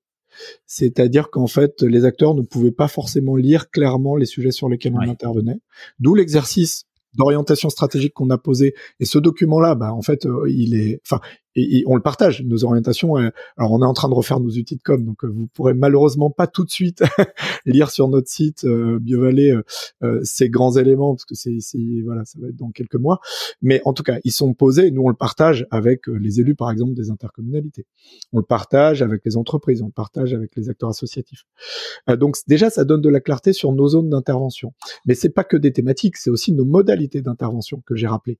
Et nos modalités, on les a aussi remises en cause, c'est-à-dire que tout ce qui était intervention sur le terrain, on a été sur un tamis, une grille, enfin je veux dire assez stricte, que à chaque fois que notre intervention sur terrain pourrait être menée par un autre acteur plus légitime que nous, pour tout un tas de raisons. Euh, je prends la question de la jeunesse. Imaginez qu'on peut toucher la jeunesse, nous, en tant qu'association, depuis un bureau, sur une zone d'activité. Enfin, c'est, c'est un peu osé. Euh, par contre, du coup, on peut travailler avec des établissements scolaires, des collèges, des lycées, des, euh, des MJC, des espaces de vie sociaux. Et donc c'est ce, ce, rôle du juste positionnement. Et dès qu'on on, on, on, ajuste notre positionnement en, en étant un peu plus euh, en méta, c'est-à-dire en, évitant d'être trop proche du terrain et en étant dans l'espace où on du maillage, quoi. Voilà. Euh, et ben déjà ça allège un peu les tensions. Première chose. Deuxième chose, c'est que il faut des espaces idéalement régulier, et on en a avec les intercommunalités en particulier, de dialogue. Euh, avec la principale intercommunalité, le Val-de-Drôme, tous les mois, on se rencontre avec le directeur général des services et la, la première vice-présidente. Et on pose les sujets qu'on a besoin de poser. Et des fois, eh ben, on pose des informations nouvelles. Ça peut tendre, enfin, ça peut être accueilli en disant, oh là, attention, euh, vous allez sur nous. Et puis on dialogue. Et puis, bon, normalement, à la fin, euh, chacun se réajuste, enfin surtout nous du coup, euh, pour trouver la juste place euh, et être le plus utile pour le système. Et ça, voilà, quand même, ces temps, ces espaces de dialogue, il y a rien de pire que des bruits de couloir qui circulent indéfiniment parce que juste on ne sait pas parler, évidemment. Donc euh, prendre le temps du dialogue, mais c'est un challenge. Hein, il faut poser ça dans son agenda. Moi, mon agenda est plein. bon, mais si on le fait pas, les choses derrière vont être encore plus compliquées, de toute évidence.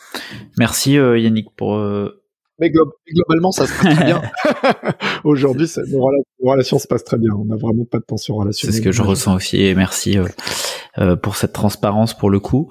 Euh, sur ce sujet de la coopération, et ce sera ma dernière question, c'est quel conseil tu donnerais aux territoires qui nous écoutent pour accélérer les coopérations sur leur territoire? Alors c'est pas facile parce que nous sur le territoire de Biovallée, la grande vallée de la Drôme, euh, il existe l'association BioVallée euh, et, elle n'existe pas grâce à moi.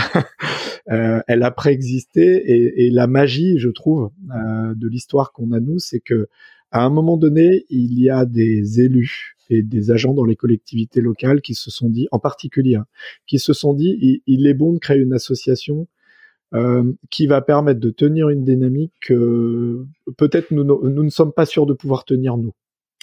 Euh, et ça demande un, je trouve, un courage euh, et puis en fait une, une, vista, on pourrait dire, comme dans le football, euh, qui est assez forte. Et d'ailleurs, je pense que là où en est l'association aujourd'hui, il y a 12 ans, les élus ne l'avaient pas pensé comme ça. Ils avaient pensé un, un autre objet, mais ils ont eu, on pourrait dire, l'intelligence tactique presque de créer cet objet-là qui a vécu un peu sa propre vie, qui aujourd'hui, j'espère, travaille en très bon respect et, et avec elle et surtout euh, à leur service. Euh, et donc la question, peut-être le conseil aux collectivités, c'est quel, où est-ce que chez vous ça peut se passer ce maillage euh, interacteur? Moi, je dis par exemple un truc pour avoir beaucoup travaillé aussi avec des pays hein, euh, qu'on appelle aujourd'hui PETR ou, parcs naturels régionaux. En fait, s'il y avait eu alors déjà, s'il n'y avait pas trois intercommunalités mais une seule, je pense que l'association Biovallée n'existerait pas ou plus, peut-être. Euh, que s'il y avait eu un pays, c'est-à-dire une entité publique qui réunissait les trois intercos, l'association Biovallée n'aurait pas du tout le même rôle et sans doute aurait un rôle beaucoup plus marginal. Euh, et donc il y a la chance, d'une certaine manière, qu'il n'y ait pas eu d'entité qui pouvait faire à peu près ce qu'on fait, euh, et donc un, cheminement auquel on arrivait petit à petit. Et donc, bah, identifier qui peut animer la diplomatie de la transition chez vous. Parfois, et plus logiquement d'ailleurs, à défaut d'un autre acteur, c'est la collectivité locale. Dès lors qu'elle a une vision de son rôle euh, au profit du territoire en facilitation et en, en aide à l'émergence des dynamiques d'acteurs. Et ça, ça demande un petit décentrage quand même pour les collectivités locales. Moi, j'ai travaillé avec beaucoup de, de, collectivités qui se positionnaient comme ça, qui sont vraiment euh, admirables hein, dans leur dynamique d'animation. Je recite à nouveau Los Angeles, hein, qui est une commune qui a des, une super qualité de posture là-dessus, dans le Pas-de-Calais. Mais, euh, mais voilà, bah, cherchez votre animateur de la diplomatie ou vous, collectivité locale en interne, élu agent. Euh, laissez-vous séduire par cette belle idée du lâcher prise, euh, vous, dans le contrôle que vous pouvez avoir au profit du pouvoir de donner du pouvoir. C'est bien résumé. C'est bien résumé. Euh, alors, en guise de d'illustration de cette coopération, euh, euh dans la préparation de l'épisode, on, s'est dit que pour les auditrices et les auditeurs, on allait euh, faire un petit zoom, un petit focus sur trois projets. Euh, assez rapidement, est-ce que euh, Yannick, tu peux commencer à nous présenter le projet sur la réutilisation des eaux usées traitées en biovallée? Oui, alors euh, peut-être juste déjà un très petit descriptif de qu'est-ce que ça veut dire ça, la réutilisation des eaux usées traitées. Euh, du coup, les collectivités ont ont des, euh, enfin des réseaux d'eau potable, enfin gèrent en tout cas, sont propriétaires de réseaux d'eau potable euh, et d'assainissement. Donc en fait, il y a de l'eau qui arrive chez vous, vous la buvez, ça part dans des réseaux et ça va à l'assainissement. Et donc on a des stations d'épuration des eaux à peu près partout. Hein, euh, qui euh, épurent, comme leur nom l'indique, euh, traitent les eaux pour qu'elles soient d'une propreté suffisante pour être généralement relarguées dans le milieu. Le milieu chez nous, c'est la rivière Drôme. Euh, l'eau, elle est, euh, elle est d'une très bonne qualité, surveillée par, tous les services de l'État, euh, et donc elle est diluée dans la rivière aujourd'hui. La question qu'on se pose avec ce projet qu'on mène aujourd'hui, c'est est-ce que cette eau, au lieu de la rejeter à la rivière, en particulier en hiver, parce qu'en hiver, la rivière, n'a pas besoin de cette eau. Hein. Alors en été, c'est un peu différent, parce que nous, on a de plus en plus d'assec, et en le débit globalement diminue. Donc en été, il faut pas enlever de l'eau à la rivière, sinon on enlève de l'eau aux poissons, à la végétation. Enfin, je simplifie un peu, mais voilà. Donc en hiver, est-ce qu'on peut pas mettre cette eau euh, quelque part pour l'utiliser, euh, notamment pour des besoins euh, d'irrigation dans l'agriculture, parce qu'aujourd'hui c'est tendu. sur l'irrigation dans l'agriculture sur notre territoire, bah, pour en fait maintenir tout simplement un tissu d'une activité agricole vivant. Parce qu'aujourd'hui, on a des vrais risques autour de l'eau, euh, autour de la problématique de la production agricole. Euh, et donc souveraineté alimentaire, etc. Je vous passe un hmm. peu les détails. Donc ce projet-là consiste. Alors déjà, comment il est arrivé ce projet-là? Ce projet, oui, il consiste tout simplement à utiliser ces eaux. comment il est arrivé? C'est il est arrivé parce qu'un de nos administrateurs, c'est le dirigeant d'une pépinière locale, une grosse pépinière. Ils font des, des arbres fruitiers pour les arboriculteurs, euh, qui a échangé avec un directeur de recherche de l'INRAE, donc qui travaille sur toutes les questions de recherche agronomique euh, et environnement, qui habitent tous les deux sur le territoire, ils se rencontrent et puis ils disent tiens, euh, on pourrait réutiliser les eaux usées traitées pour toi ton ton, ton exploitation agricole de, pépiniériste. Et puis en fait le ce pépiniériste, il est administrateur de l'association Biovallée et il dit mais plutôt qu'à l'échelle de mon exploitation, il faut gérer ce projet à une échelle territoriale. Et donc, il amène le sujet à l'intérieur de l'association, à un moment où nous, et vous verrez que tout s'imbrique, on est en train de construire un grand projet territorial pour répondre à l'appel à projet de l'État territoire d'innovation. Et donc, on a une idée et on a une opportunité de financement qui match tout simplement. Et donc l'association BioVallée à ce moment-là va voir un certain nombre d'acteurs du territoire, notamment le syndicat de rivière qui s'appelle le, SMRD, syndicat de la rivière Drôme, qui lui gère justement tout le milieu et toutes les questions d'eau à l'échelle du territoire. C'est une entité publique, euh, et on lui propose de porter le projet. Et pour différentes raisons, notamment liées à des complexités juridiques euh, autour de la contractualisation avec un bureau d'études, parce qu'on avait aussi un bureau d'études un peu pilote sur ces questions-là, euh, avec lequel on avait coélaboré le projet dès son amorçage.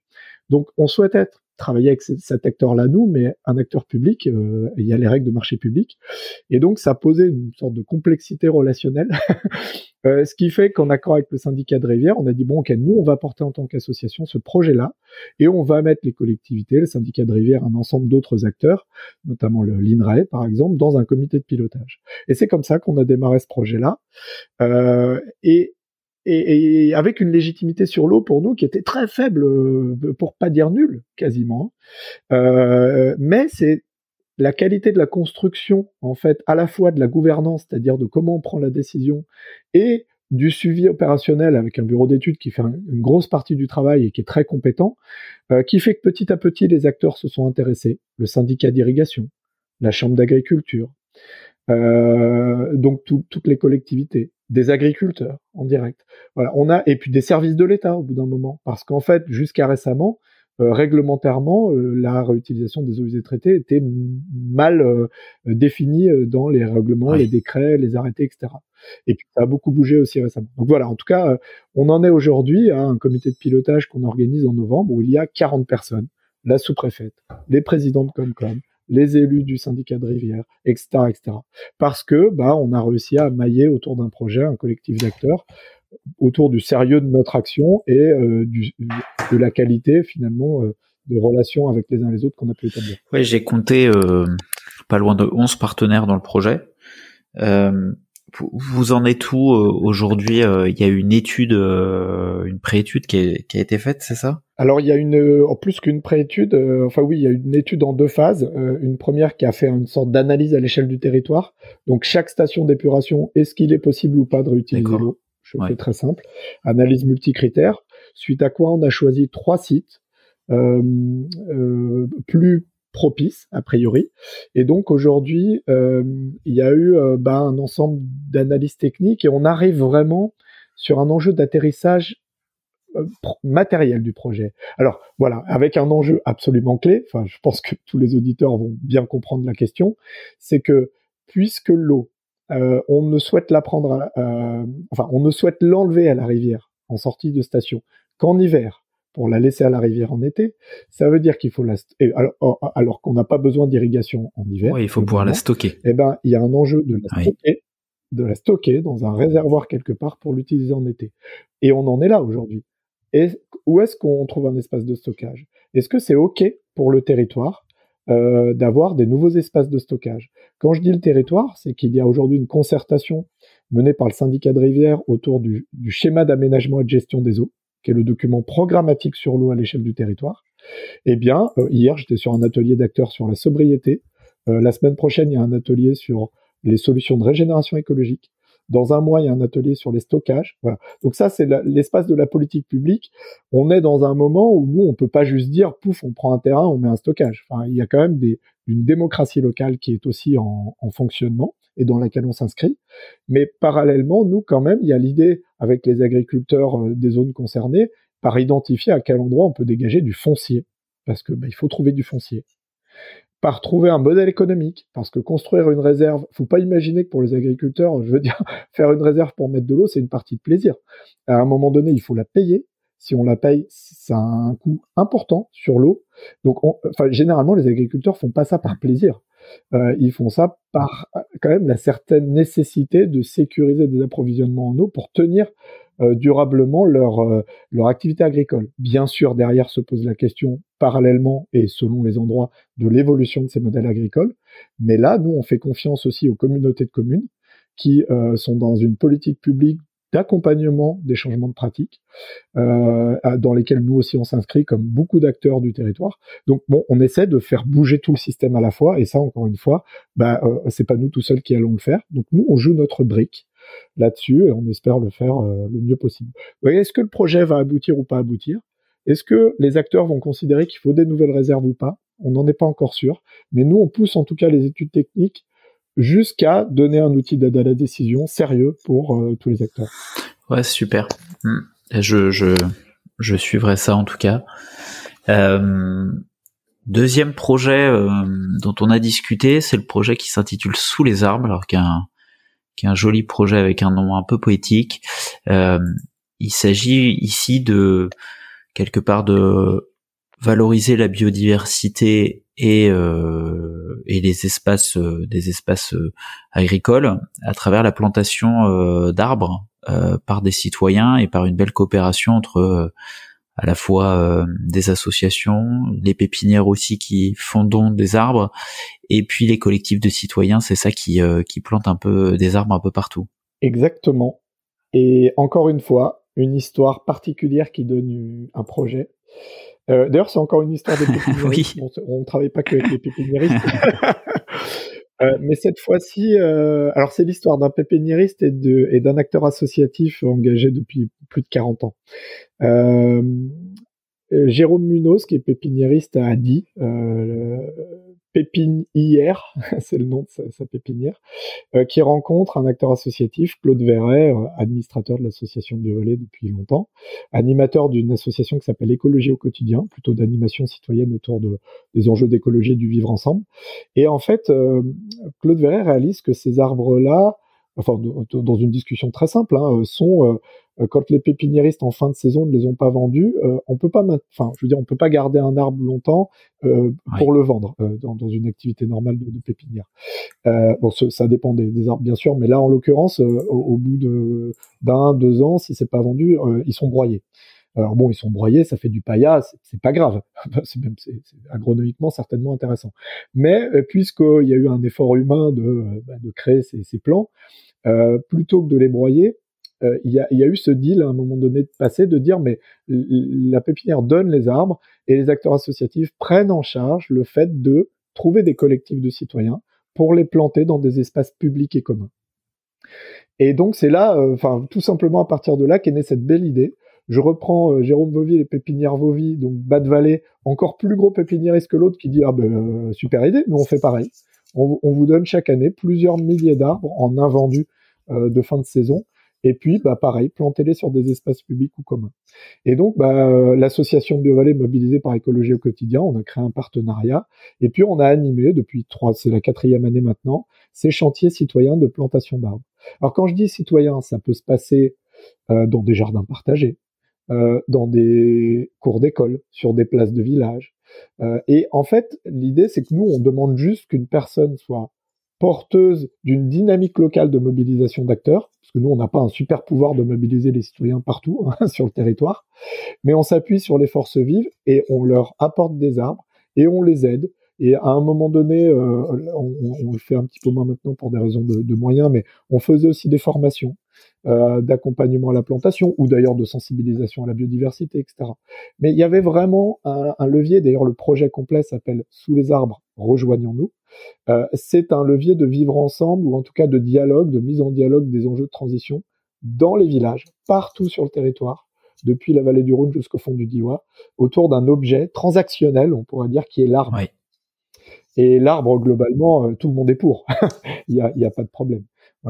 Euh, et peut-être juste l'évolution que on est en train de mener sur ce projet-là, c'est de se dire, ok, en fait, finalement, ce qu'on a créé avec ce projet, c'est une certaine organisation et une certaine modalité pour mobiliser de l'énergie citoyenne. Et on peut se dire qu'on a d'autres objets transactionnels que les arbres.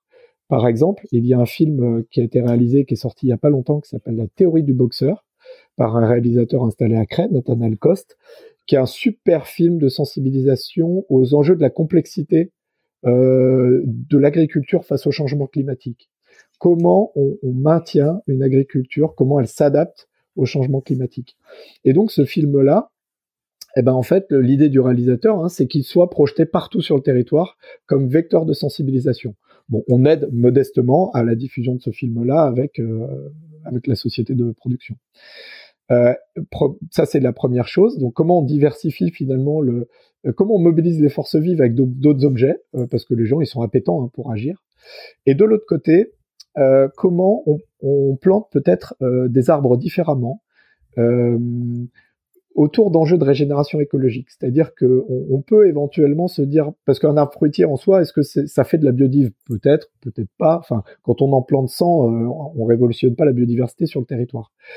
en revanche, euh, on peut imaginer demain aller sur des chantiers de plantation plus type haie et ou assemblage d'essences qui, eux, auront aussi des vertus agronomiques sur la rétention d'eau, sur euh, l'amélioration de la biodiversité locale. Voilà. Donc ça nous a aussi amené à, tirer un fil euh, un peu méthodologique qu'on peut déployer dans plein de directions et on y réfléchit aujourd'hui. Ouais, et puis le, le, le, pour le, le, projet sous les arbres, ça peut être facilement réplicable euh, sur n'importe quel territoire parce qu'on a quasiment tous euh, des pépinières ou des jardineries euh, sur nos sur les territoires. Donc c'est un bel exemple en tout cas. Tout à fait. Je pense à la forêt bleue de La Rochelle qui a fait l'objet d'un d'un épisode précédent, c'est un petit peu la même nature de projet. Moi, quand j'ai découvert ce projet, ça me semblait beaucoup. Avec Geoffrey, notamment. Euh, et enfin, troisième projet euh, qui fait écho à ce que tu disais tout à l'heure sur euh, euh, on a une antériorité, on a des, des, on a capitalisé, on a sur des, des, des enseignements, etc. Et maintenant, il faut qu'on les valorise, il faut qu'on les partage. Et du coup, c'est le projet du pôle des savoirs, euh, qui est une sorte de, de bah, d'espace hein, de, de, recherche euh, et de capitalisation sur euh, sur tout ce que vous avez pu mener et euh, sur les résultats. Est-ce que tu peux nous nous en parler également? Oui, tout à fait, parce que c'est c'est aussi une fierté qu'on partage au niveau de l'association, ce pôle des savoirs. Euh, ça part du coup effectivement du constat que euh, de 1, il y a énormément de choses qui ont été faites depuis 50 ans, euh, mais que c'est pas forcément très simple de savoir où trouver l'information sur ces projets-là. Ou alors on trouve des informations partielles qui ne nous donnent pas réellement les clés pour savoir comment le faire ailleurs, donc comment le transmettre, en fait, tout simplement. On a une autre, euh, un autre aspect qui est qu'il y a beaucoup de chercheurs ou de chercheuses qui s'intéressent au territoire depuis longtemps parce que justement le territoire agit sur la transition écologique. Et donc on a des articles de recherche, des thèses, des choses comme ça. Mais qui lit ces papiers de recherche à l'échelle du territoire et à l'échelle nationale? Alors moi j'ai la réponse. Hein. Je pense que vous l'avez aussi. Est-ce que vous, tout un chacun, acteur des territoires, vous lisez des articles de recherche et des thèses? Et donc, la question euh, qu'on s'est posée, c'est comment on crée une interface entre la science et la société, la société locale en particulier. Et c'est comme ça qu'on a embauché euh, euh, récemment une chargée de mission qui est ingénieur agronome, qui est docteur en géographie, qui a fait une thèse du coup en aménagement, et donc qui est quelqu'un qui connaît la discipline de la recherche, qui sait où aller chercher les travaux, et qui par ailleurs a été chargé de communication euh, d'une association de promotion de l'agriculture biologique et prof de sciences de, la vie et de la terre en, en, établissement scolaire. Et donc avec une certaine capacité de vulgarisation. Je peux vous dire que c'est un mouton à cinq pattes, on est bien content de vous voilà. euh, et elle a ce super pouvoir, qui est vraiment une compétence particulière, d'aller scanner, enfin je sais pas si elle apprécierait le terme, mais d'aller scanner les travaux de recherche parce qu'elle n'a pas le temps non plus sur ces 35 heures hebdomadaires de lire des thèses et des thèses et des thèses. Mais en tout cas d'aller scanner les informations clés et d'en faire des euh, notes par exemple, des notes simplifiées.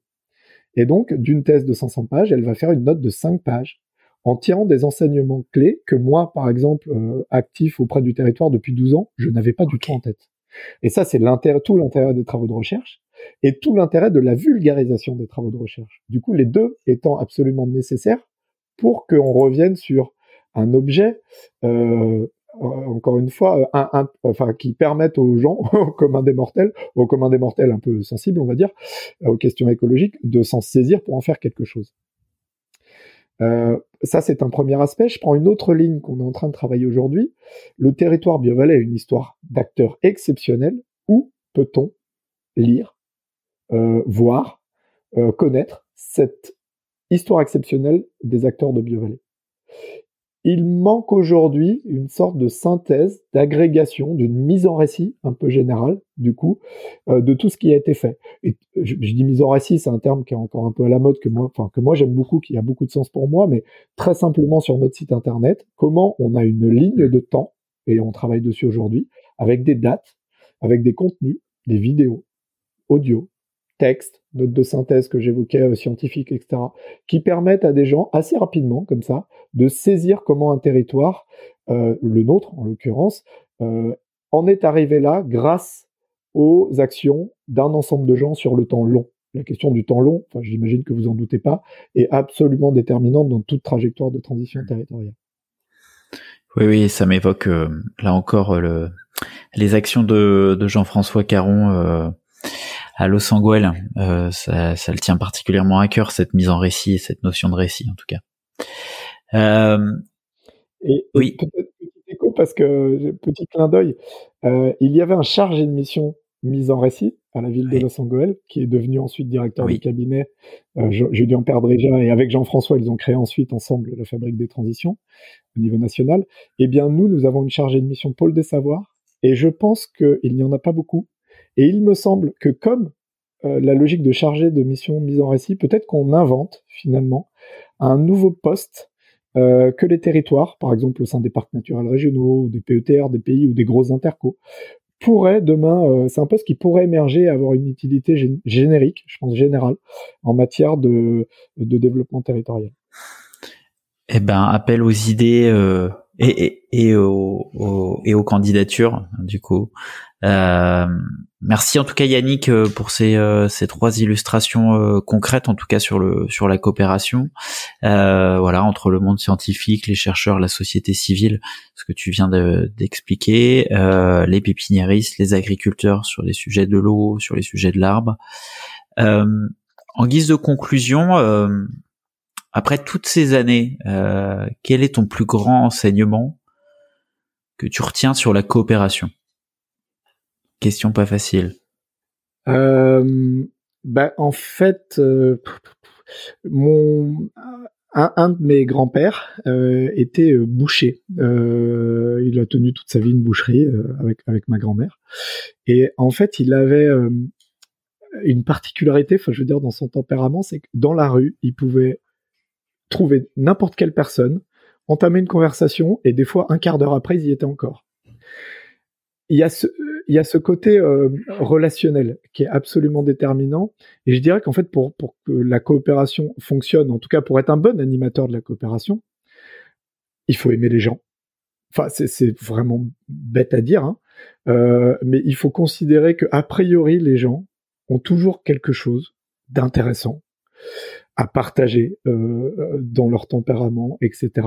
Et, et, partir de ce postulat pour franchir des fois une, certaine aversion à leurs idées politiques, à leur métier, qui est pas le bon métier, enfin, etc., etc. C'est absolument clé. Euh, moi, j'ai fait une formation en facilitation euh, de la transition écologique, euh, accompagnement au changement. Et en fait, l'animateur le, nous demandait à un moment donné, mais vous, vous allez accompagner comme ça le changement chez des personnes et des groupes sur la transition écologique, mais vous, est-ce que sur la transition écologique, vous êtes hmm. stable? Est-ce que vous avez des fondations? Est-ce que vous, êtes sûr de pas, euh, enfin, je sais pas, fondre en larmes euh, parce que vous êtes trop éco-anxieux dans, vos accompagnements? Oh, absolument aucun problème de fondre en larmes. Mais quand on est facilitateur de métier, bon, l'enjeu c'est quand même de tenir son cadre et de s'assurer que, euh, bah, que du coup on, on mette les gens à l'aise derrière leur propre transformation. Et en fait, moi je me disais mais les, les, les pandas, les, enfin les ours blancs, enfin franchement, je, pardon, mais je m'en fous. Pour, moi, l'enjeu, il n'est pas là. Pour moi, l'enjeu, il est que la société, avec le niveau de contrainte qui nous arrive de toutes parts, elle peut tout à fait se déliter, pas du jour au lendemain, mais pas loin. Et donc, l'enjeu de tenir la cohésion sociale, le vivre ensemble, il est absolument clé. Et du coup, bah, je reviens sur aimer les gens, tenir la société. Enfin voilà, pour moi, ce sont les, les, deux, deux jambes, deux formules qui caractérisent le pourquoi la coopération euh, et pourquoi la coopération est absolument nécessaire aujourd'hui et demain. Ça me plaît beaucoup. Euh, qu'est-ce que l'audace pour toi? C'est une question euh, habituelle que je pose dans dans le dans le podcast. Voilà, qu'est-ce que ça évoque pour toi? Je dirais que l'audace, euh, c'est la capacité à se montrer euh, tel qu'on est vraiment, euh, de manière authentique et sincère. C'est-à-dire de de faire tomber les masques, en fait, d'une certaine manière. Euh, d'être à peu près au travail comme on est dans la vie, si tant est qu'on soit bon dans la vie. euh, mais mais d'éviter ces jeux de, je, et là je, je c'est encore une accroche à la question de la coopération, d'éviter ce jeu de je suis président de l'intercommunalité, donc je décide. Je suis chargé de mission de la collectivité, donc je décide de l'attribution d'une subvention. Je suis acteur de l'ESS, donc je connais la coopération alors que vous dans les collectivités vous êtes nuls, euh, etc., etc. De, de, sortir de ces jeux de, de casquettes qu'on se met un peu sur le, la tête à un moment donné et qui des fois même et même pas notre nature profonde quoi. Et c'est un piège, c'est un piège absolu ce truc-là. Et donc il faut euh, savoir être pleinement soi, savoir briller, oser briller, voilà. Alors c'est pas briller pour irradier les autres euh, de, de notre ego. Oui, c'est pas du narcissisme. Aucune importance. Non, c'est briller pour donner euh, euh, la force, euh, l'envie aux autres de briller. Et ça, c'est très fort. C'est pas cette idée, elle est pas de moi. Il y a, une, ah, j'oublie toujours son nom, je suis désolé, mais il y a une personne qui a rédigé un discours pour Nelson Mandela à un moment donné. Au nom, d'ailleurs, je crois que c'est un mythe. Je ne sais même pas si Nelson Mandela l'a prononcé. Mais il y a ce truc de briller vous-même pour autoriser les autres à briller. Et c'est pas briller, vous êtes une lumière et les autres vont s'éclairer grâce à vous. Brillez vous-même, les autres s'autoriseront à briller. Moi, j'aime beaucoup cette idée. Où est-ce qu'on peut te contacter Voilà, si les auditrices et les auditeurs euh, souhaitent euh, te contacter à nouveau, euh, est-ce que, alors sachant que je mettrai en, dans la description de l'épisode tout ce que tu as peu un peu cité, le site bien sûr de l'association et les différents liens sur les projets que l'on a pu citer, mais voilà, est-ce que voilà, est-ce que tu peux nous nous partager le moyen le plus facile pour te contacter? Alors, le moyen le plus facile, ce sera toujours le mail. Euh, et donc, mon adresse, c'est Y comme Yannick, euh, Régnier, R-E-G-N-I-E-R, arrobase biovalet, avec deux E, évidemment, point net. Donc ça, c'est mon adresse email. C'est un moyen très facile de me contacter. Ça ne garantit pas mon délai de réponse. Euh, parce que parce que c'est pas si simple de gérer son temps autour des sollicitations, mais voilà, il y a pas de souci. Où, je suis aussi, euh, je produis peu d'informations, mais je suis pas mal mon compte LinkedIn, donc message par LinkedIn pour ceux qui sont connectés, euh, ça marche aussi. Eh ben, merci beaucoup. En tout cas, Yannick, qu'est-ce que pour finir, qu'est-ce qu'on peut te souhaiter et souhaiter à l'association? Eh bien, de poursuivre son chemin. Alors moi, à titre personnel, je suis dans une sorte de charge temporaire parce que, alors voilà, ce qu'on peut me souhaiter, c'est très concret, c'est que j'ai un nouveau collègue qui travaillera sur sur les questions euh, qu'on appelle au sol biodiversité, la régénération écologique comme grand champ d'investigation sur notre territoire, le plus vite possible, parce que pour l'instant je travaille pour un et demi, pour pas dire pour deux. Euh, donc ça, ce sera, c'est vraiment à titre personnel.